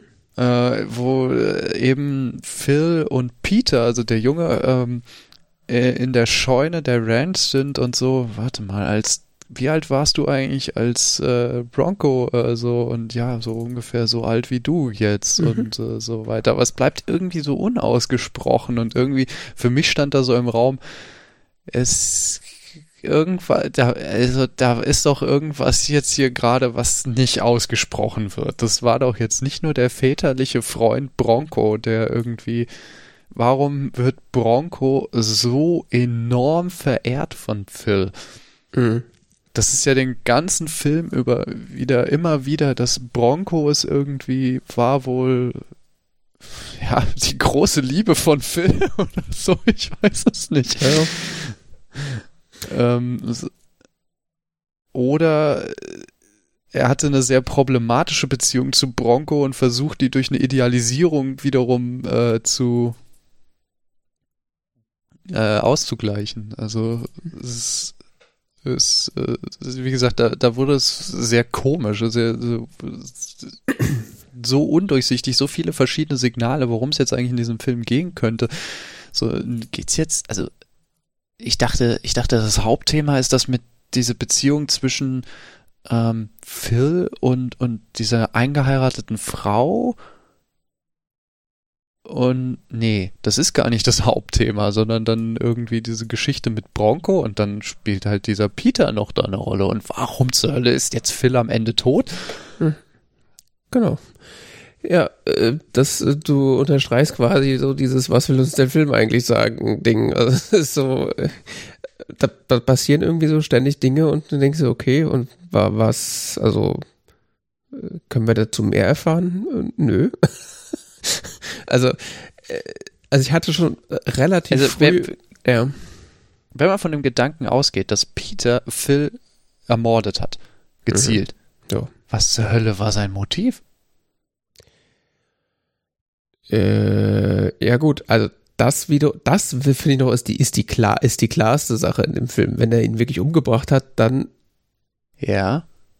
Äh, dann, weil er erstens äh, initial von ihm gekränkt wurde am Anfang des Films und weil er halt mitbekommen hat, wie schlecht er seine Mutter behandelt und wie schlecht es Ja, ihr dadurch geht. Also dass ihr äh, ja, aber ja. das wird beides nicht auserzählt. Es wird Ja, weder nee. auserzählt, dass, dass er ihn demütigen würde weiterhin, sondern sie haben ja dann tatsächlich so eine Beziehung, die irgendwie auch positiv wirkt, auch wenn auf eine sehr creepy Weise positiv irgendwie ist es, es wirkt alles so, so, irgendwie, also man sieht es, ich, oder ich hatte, ich beschreibe mal das Gefühl, ich habe es gesehen und ich konnte bei- dabei nicht entspannen. Das war, die zwei hingen miteinander rum und es war die ganze Zeit so, es fühlt sich irgendwie cringig an. Also, Ja, ja. Nee, also ich, ich glaube, dass das, wenn, also Peter, der Junge, ist halt deutlich intelligenter als, als Phil. Und ich glaube, äh, das wird ja auch so, also er, das wird ja auch so gezeigt, dass der so ein bisschen Feingeist ist. Er ist eigentlich so der klassische Nerd. Also dieses, äh, ich würde, ich, also der ist so, ich meine, die Tatsache, dass er, dass er Hasen, Hasen fängt und in seinem Zimmer zerlegt und seziert, ist zwar super creepy, auf der anderen Seite ist es aber so der, der Nerd des 20. Jahrhunderts wahrscheinlich. Die, wer, wer der 100 Jahre später geboren würde, wahrscheinlich an Computern rumschrauben oder irgendwie Software schreiben. Also das ist so, ich glaube, der ist, werden. ja, genau, also er ist, er ist, ich würde sagen, der ist auch viel intelligenter als Phil und äh, meine Lesart war jetzt, okay, Phil scheint jetzt gerade irgendwie Interesse an mir zu entwickeln, warum auch immer. Ich nutze das mal aus und lass ihn mal an mich rankommen, äh, weil das ist immer noch besser, als er, dass er mir auf den Sack geht. Und äh, ich, also ich habe irgendwie das Gefühl, der, der, der Peter war das so, ja, dann höre ich mir halt deine dummen Geschichten von Bronco Henry an, mal gucken, was passiert. Ich habe das Gefühl, der war da eher so unbeteiligt an der Sache. Also ich hatte das Gefühl, so Phil hat sich dann irgendwann dazu entschieden, okay, ich höre jetzt mal auf, gemein zu dem zu sein und versuche mal so eine Freundschaft aufzubauen oder irgendwie so eine, weiß ich nicht, Beziehung in irgendeiner Form. Und der Junge hat halt gesagt so, ja gut, bevor der mich jetzt weiter nervt oder ärgert, äh, spiele ich halt das Spiel mit. Aber ich hatte immer das Gefühl, das war super einseitig.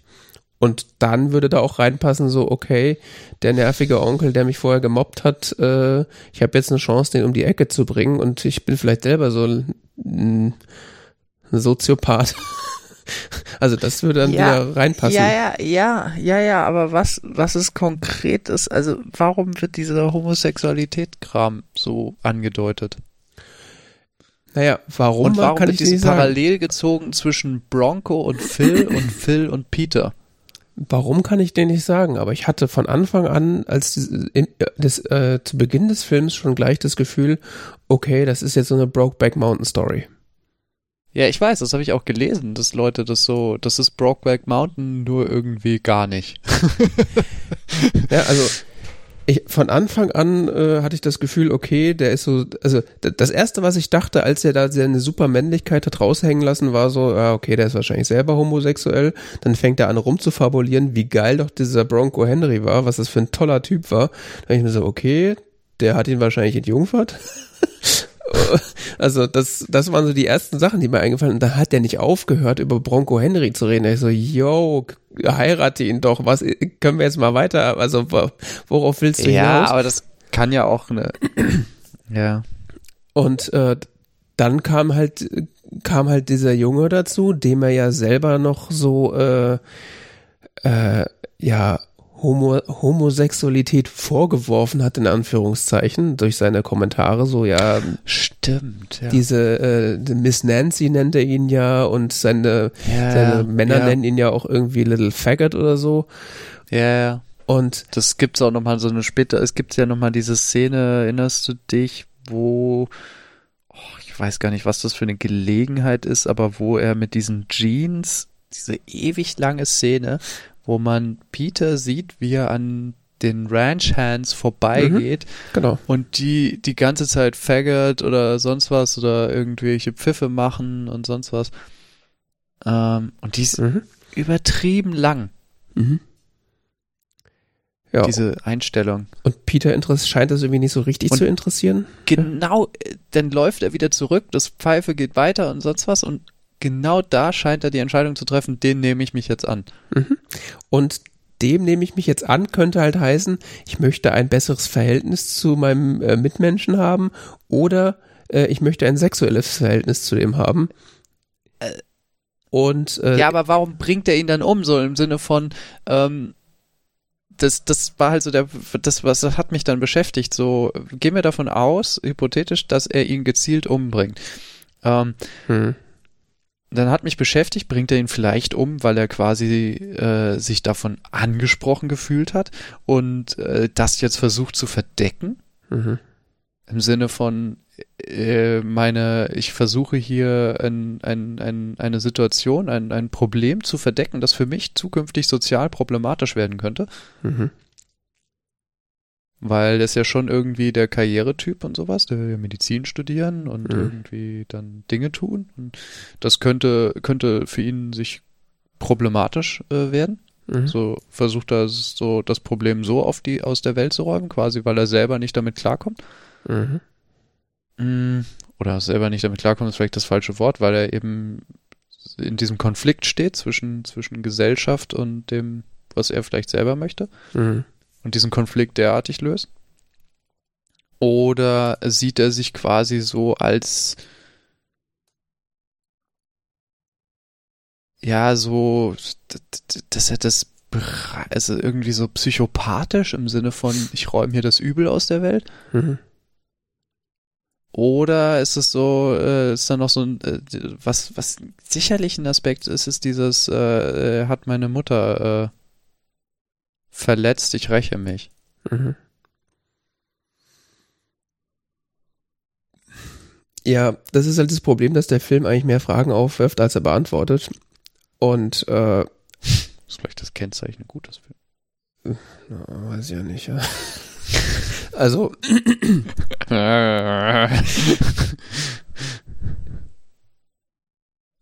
die andere Frage, die ja auch aufgeworfen wird und die eigentlich nicht beantwortet wird, was ist überhaupt, also was ist überhaupt äh, äh, äh, Peters Sexualität?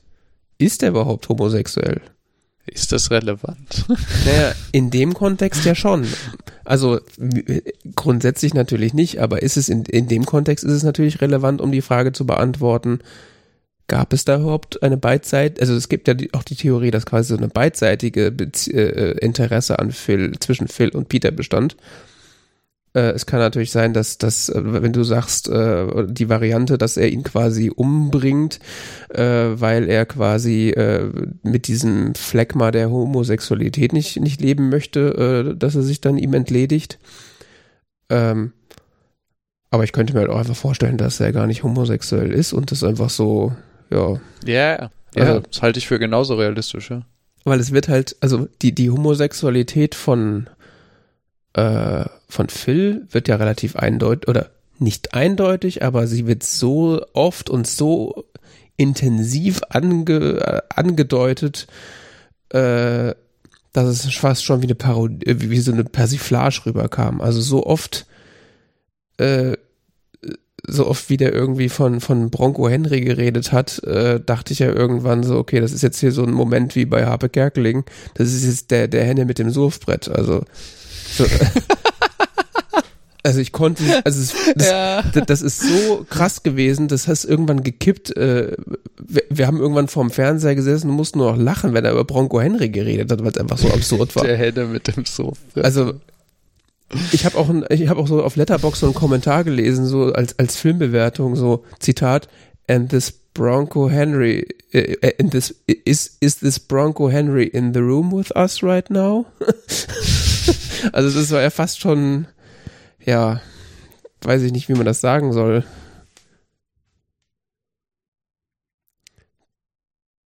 Psychisch auffällig auf jeden Fall. Also also selbst, selbst sein Bruder war, schien ja irgendwie genervt davon, dass der ständig von Bronco Henry erzählt am Anfang des Films. Da ganz am Anfang, bevor sie überhaupt die Rose kennenlernen, stehen sie an dieser Taverne und kippen sich irgendwie so einen Schnaps rein und der fängt wieder an von Bronco Henry zu schwafeln. So, ja, Phil, nein, Phil, Hals, Maul, Phil. so, ist ja gut jetzt. Und dieser Sattel, oh mein Gott, dass er den nicht irgendwie, was auch immer Das damit gemacht hat. Surfbrett. Ja, das ist das Surfbrett allerdings. Also auf dem hat er reiten gelernt. Also, da gibt's ja echt so Zitate zwischendrin, so, he was the best rider I've ever known. So, ja, okay, das ist doch, jetzt sag doch einfach, dass du schwul bist, dann ist es endlich vorbei. Ich kann es nicht mehr ertragen. Also es ging mir irgendwann so. Dann können auf, wir weitermachen. ja, also diese, die, das, was ich vorhin meinte, mit, dass der Film so elendlange Spannungskurven aufbaut, aber nicht auflöst, das hat mich wahnsinnig gemacht. Also mir ist persönlich scheißegal, ob dieser Mann homosexuell ist, diese Figur.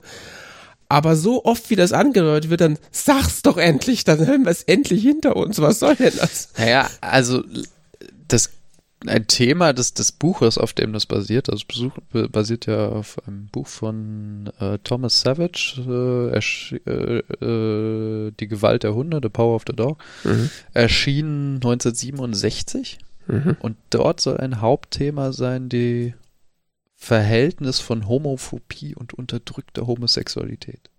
So behauptet es zumindest Wikipedia. Ja, das, das ist ja auch ein ein Thema des Films, aber es ist halt. Würde sich da im Themen von des Autors persönlichen Lebens annehmen. Ja. Also, ich meine, dass das äh, die Figur Phil jetzt nicht hingeht und sagt, hey mein Junge, ich bin homosexuell, das kann ich ja noch verstehen. Das würde ja im zeitlichen Kontext auch Sinn ergeben, dass das absolutes No-Go ist. Aber dass der Film selber den Zuschauerinnen und Zuschauern nicht zeigt, hey, äh, das ist ein homosexueller Mann und das ist so und so, das wird ja alles nur angedeutet. Und es wirft alles nur Fragen auf und ich, ist, also ich war sehr unbefriedigt am Ende des Films. Das war so, ja, und jetzt?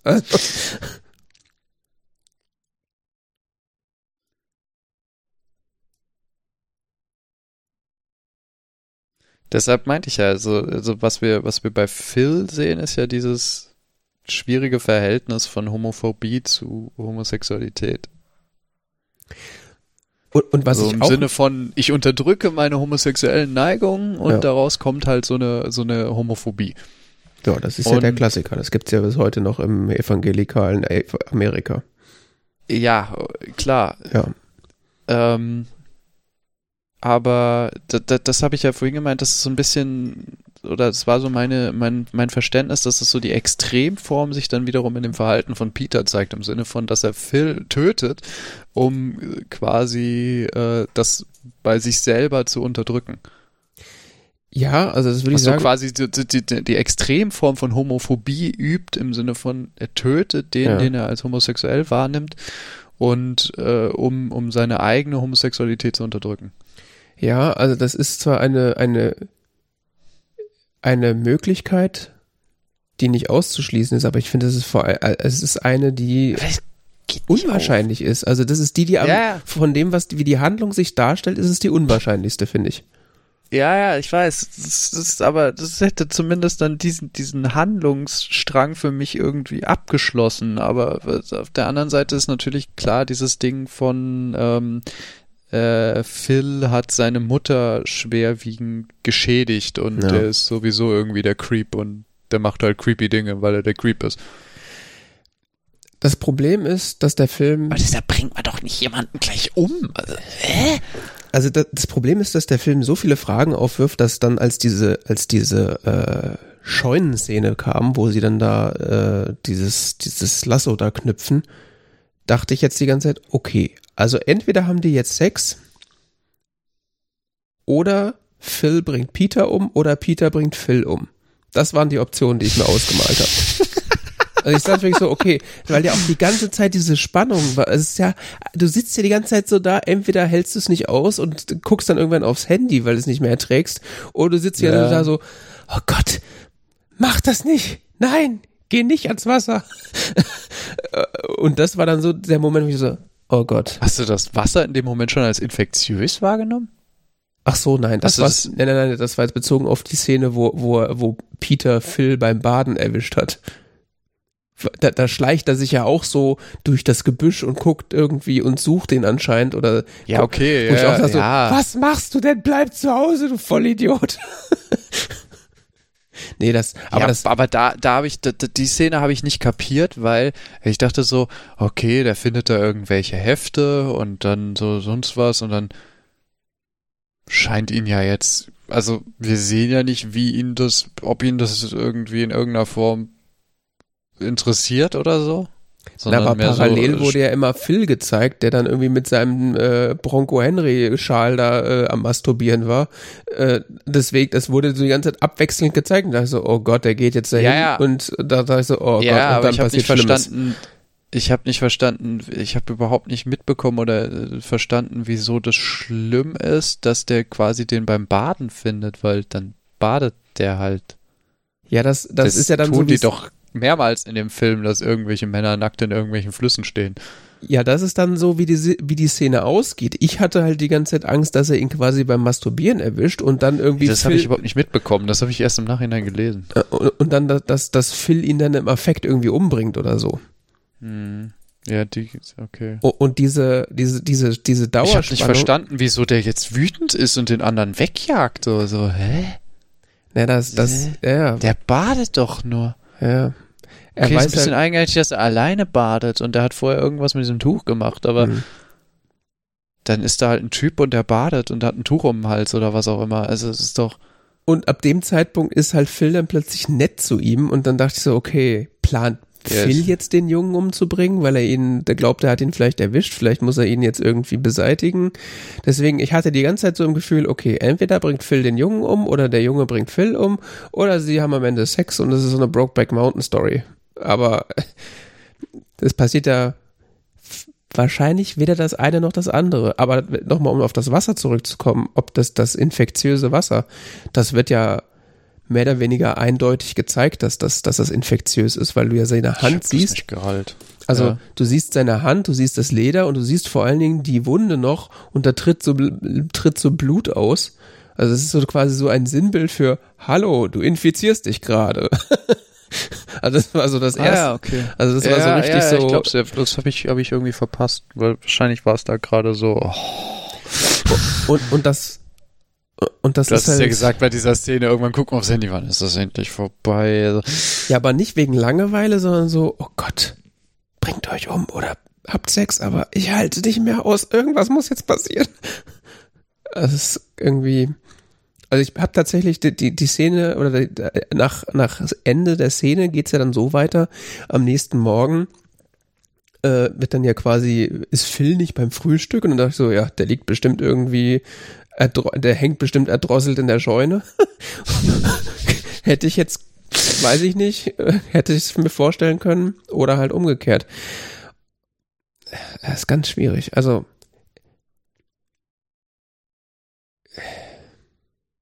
der, äh, der, also ich habe mir so als Kritik aufgeschrieben, was will der Film sagen?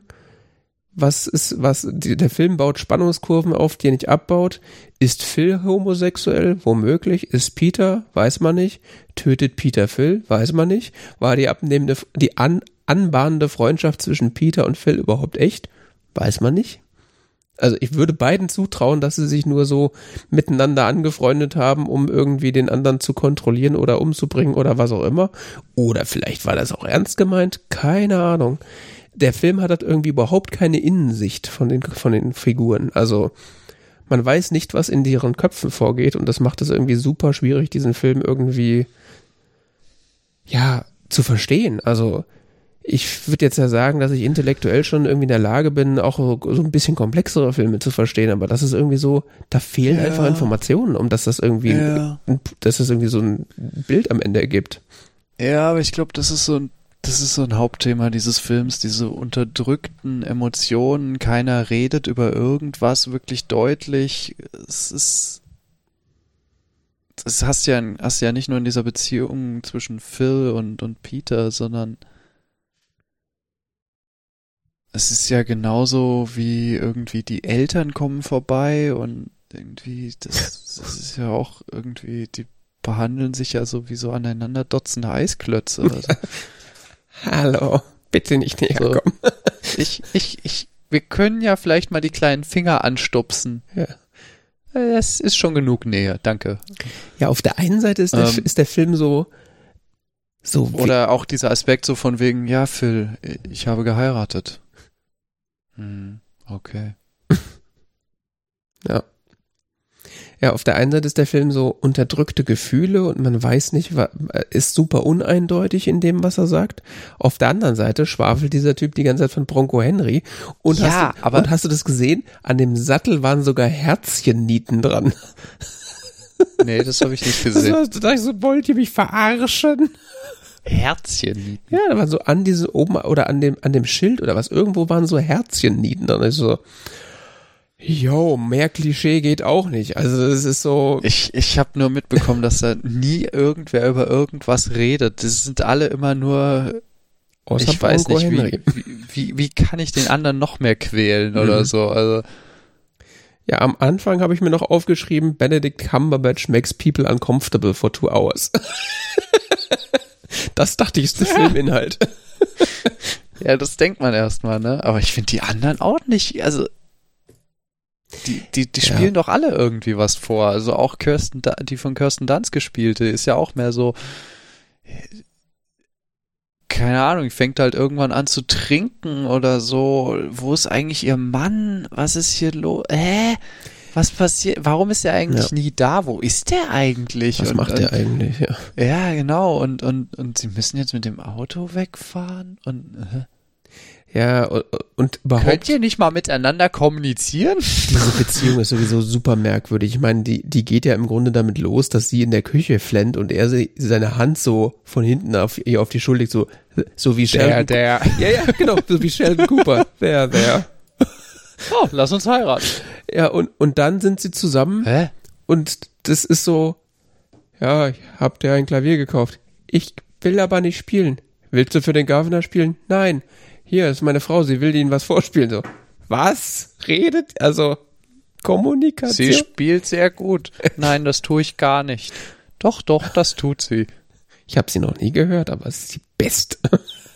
Ja, also ich meine, erstmal denkt man so, das ist so die, die man denkt ja, da wird jetzt so eine Opposition aufgebaut im Sinne von äh, Phil ist voll der ist voll der Idiot und sonst was und der andere Bruder ist voll der nette und der ist äh, voll einfühlsam und die reden miteinander und sonst was, aber der ist ja nur auf eine andere Art komisch, ne? Mhm. Ja.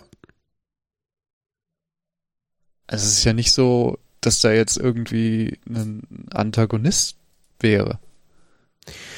Ja, und auch Peter ist irgendwie, also ich bin mir sehr unsicher mit der Sache, ob, ob er Phil umgebracht hat. Das wirkt irgendwie alles zu ungeschickt, beziehungsweise zu, zu perfekt sozusagen als Mord dafür, dass es, also das kann ich mir irgendwie nicht vorstellen, dass das so funktioniert hat. Ich dachte am Anfang so, ja, okay, der Junge ist wahrscheinlich so der einzig Normale in der, in der Umgebung, weil er ja so, er wirkt ja am Anfang wie so ein Feingeist. Weiß ich nicht, dass er da diese Blumen faltet und schneidet und keine Ahnung, ist halt eben noch nicht so vom Leben gezeichnet, was weiß ich, aber der ist ja auch irgendwie, sag mal, komisch ist jetzt nett formuliert. Also die haben da alle nicht alle Latten am Zaun, das ist irgendwie und auch irgendwie habe ich mir auch gedacht, auf der einen Seite ist das so diese super homophobe Haltung die ganze Zeit von allen im Grunde. Und dann wird er die ganze Zeit nackt gebadet und ist so, also, Männerkörper. ja, ist ja so, ja, ist ja gut jetzt, da ist jemand schwul, ich hab's verstanden, können wir jetzt was anderes sehen? Ja, Männerkörper, Männlichkeit, äh, Mann sein. Das ist ein gewichtiges Thema. Ja.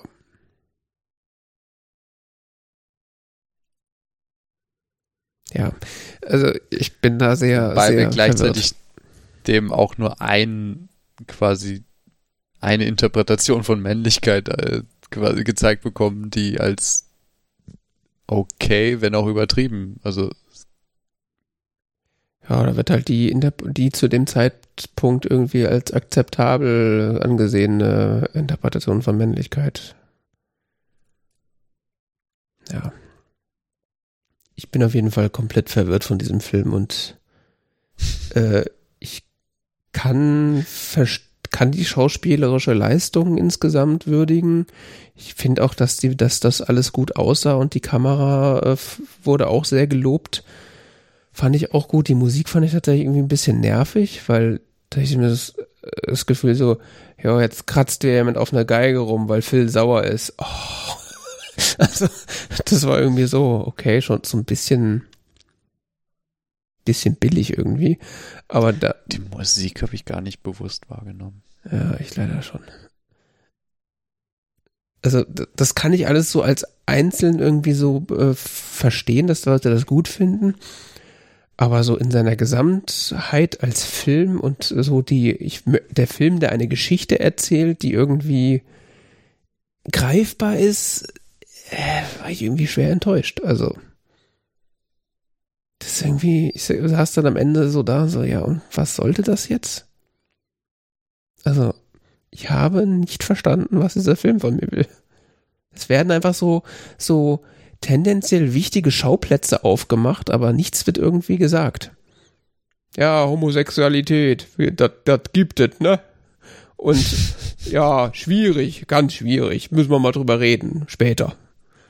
Okay, und ah, hat ist jetzt da tot, ne? Oh, hier, da war vielleicht Milzbrand dran. Ah, der Junge kennt sich aus, der hat auch Handschuhe. Ja, und jetzt? Können wir vielleicht mal konkret äh, werden? Ja, vor allen Dingen zu dem Zeitpunkt läuft der Film zwei Stunden und ich war so, jetzt ist schon vorbei. Aha. Ja. Ich dachte, jetzt kommt noch irgendwie die Auflösung. ja. Also, ich meine, die einzige Frage, die ich mir nicht gestellt habe, ist, ob Phil homosexuell ist, weil das kriegt mir ja quasi ins Gesicht gehauen. Das ist das Einzige, was beantwortet wird. Und das mit einer Vehemenz. Immer schön den äh, Sattel, immer schön den Sattel massieren. Den Sattel massieren und dann äh, sich mit Broncos Schal noch ordentlich einwedeln. Also das ist einfach.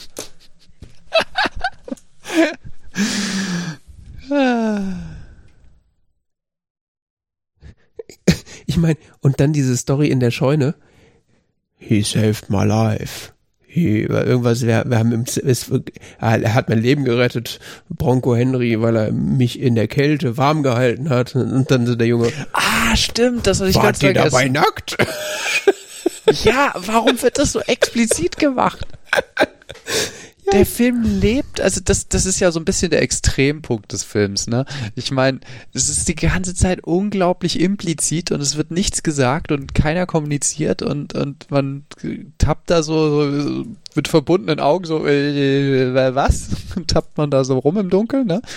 Und dann gibt es so zwei explizite Dinge. Das eine ist, ähm, und diese äh, Magazine, die er da findet. Und das andere ist dann diese Szene, wart ihr da nackt? Ja, wir haben äh, nackt äh, zusammen in einem Schlafsack gelegen oder so, sonst was. Und nee, das nee, das ja sagt er ja so nicht. Das, das beantwortet er ja nicht. Aber der Junge fragt es halt und es ist dann so, aber es ist quasi offensichtlich, dass es so ist.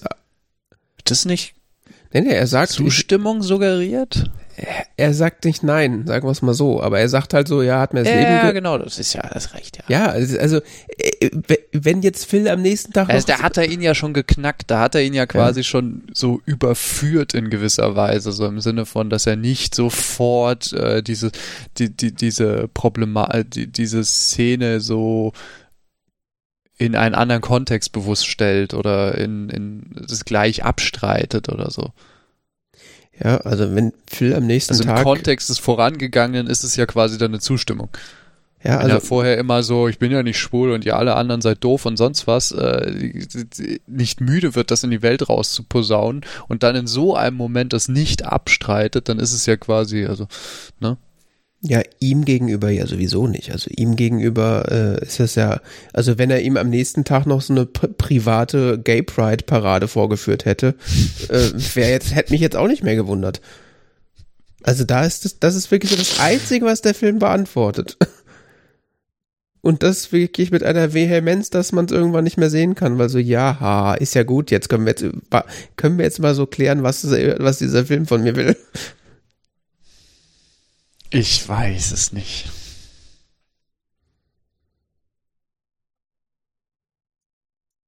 Ja. Also war kein schlechter Film, aber so äh, für die narra narrative Leistung oder wie man das nennen möchte. Ich kann auch nicht sagen, dass dieser, also, dass dieser Film mich jetzt irgendwie so zum Nachdenken angeregt hat über bestimmte Thematiken, weil er dafür, dafür war er eigentlich auch nee. zu platt. Ja.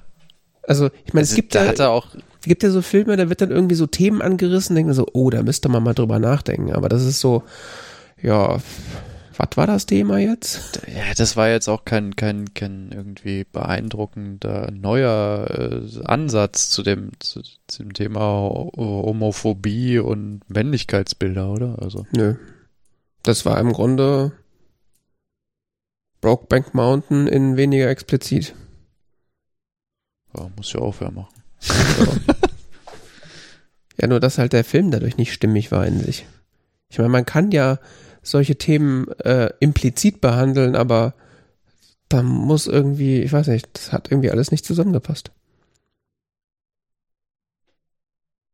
Ich meine, vielleicht haben wir da völlig irgendwie was missverstanden und äh, in irgendeiner Filmkritik wird, werden, wird einem dann die Augen geöffnet, was eigentlich so die geheime Message war, aber die würde ich dann doch gern noch erfahren.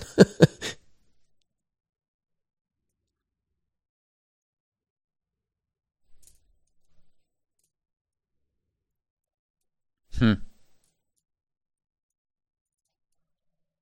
Und ich habe auch das Gefühl, so auch die Leute jetzt auf Letterbox und so, die dem Film teilweise vier oder fünf Sterne gegeben haben, machen sich auch so ein bisschen über den Film lustig.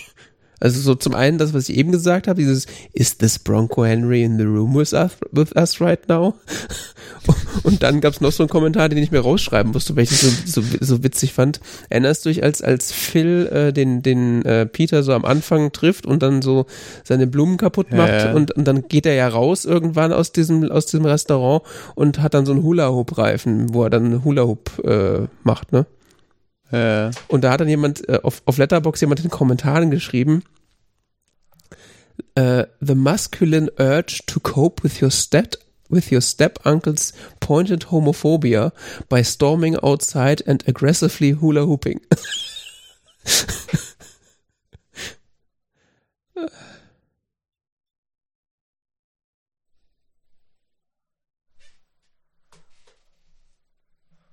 mhm. Aggressively Hula Hooping? Ja, er stand dann vor dem Haus und hat so Hula Hoop. So, also wie so ein Coping-Mechanismus.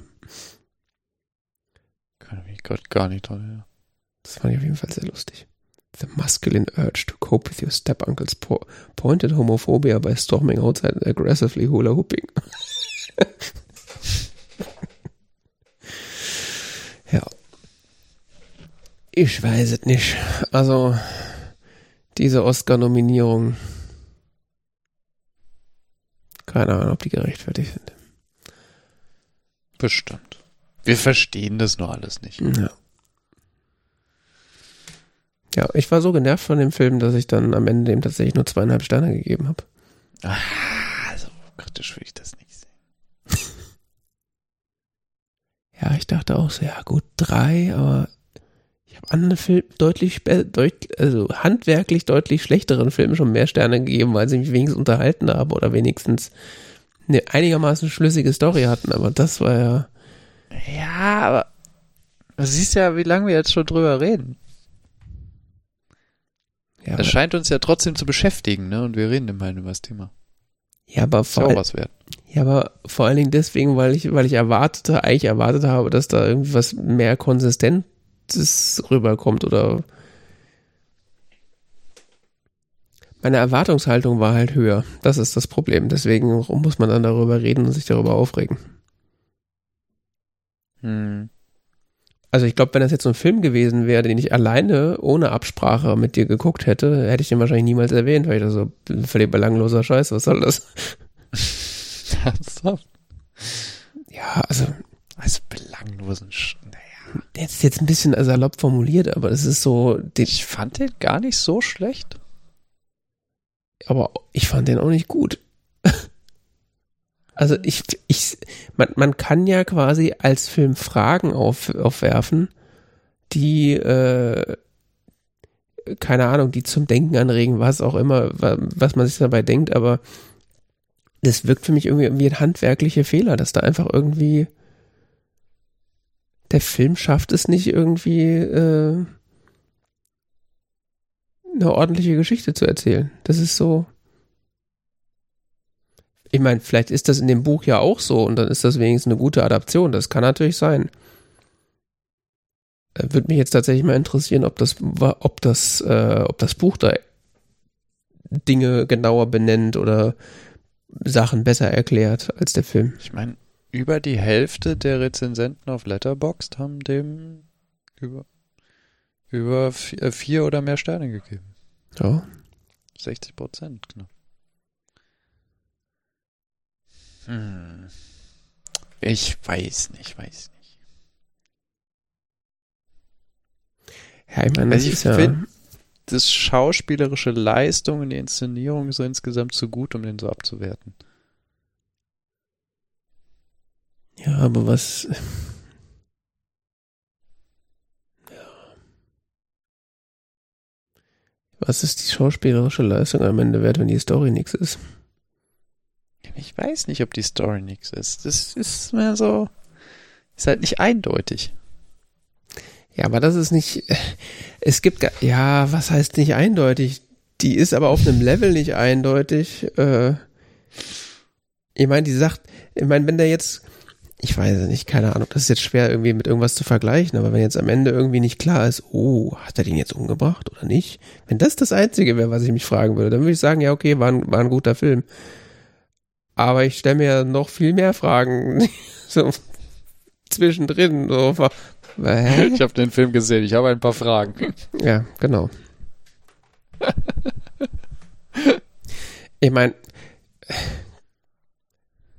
Vielleicht will der Film ja auch einfach nur einen Haufen Fragen aufwerfen, ohne irgendwie eine klare Message oder irgendwie eine stringente Geschichte zu erzählen. Das kann ja auch sein, aber weiß ich nicht, ob man das überhaupt will als Film. Mhm. Hm. Keine Ahnung. Ja, ich glaube auf jeden Fall nicht, dass wir da noch jetzt äh, durch weitere Diskussionen herausfinden, was vielleicht auch der Film uns sagen wollte. Ja, das stimmt schon. Nur gut. Ja. Deswegen äh, bin ich mal gespannt, wie wir den nächsten Film beurteilen. äh, wie eindeutig der in seinen Aussagen sein wird. Äh, denn das nächste Mal schauen wir den Film, haben wir uns dazu entschieden, äh, ein bisschen, äh, ja, klassische Film, äh, Filme der 60er Jahre zu schauen. Ist das 60er? Ich glaube schon. Äh, 1960. Ja, äh, und zwar schauen wir äh, La Dolce Vita von Fellini. Und äh, ja, ich bin gespannt.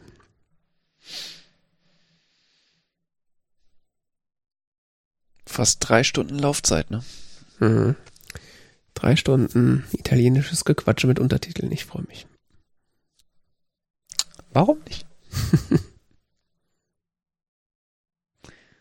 gut. Nun gut. Das war D-Zeit Folge 179. Herzlichen Dank für die Aufmerksamkeit. Äh, ich würde fast sagen, weitere Informationen gibt es auf tzeit.org, aber so viel weitere sind es dann doch nicht. Ja, ein paar Links vielleicht. Natürlich, zu allen Themen, allen Filmen, die wir besprochen haben, gibt es äh, Links, mh, mm, um die eindeutig zu identifizieren, beziehungsweise die Artikel, die ich äh, genannt habe. Und äh, Wer die nächste Folge nicht verpassen möchte, kann uns auf Twitter folgen. Yes. Dann versagt meine Stimme am Ende genauso wie am Anfang dieser Sendung. das schließt dann den Rahmen gut ab. Schön. Dann würde ich sagen, bis zum nächsten Mal. Bis dann.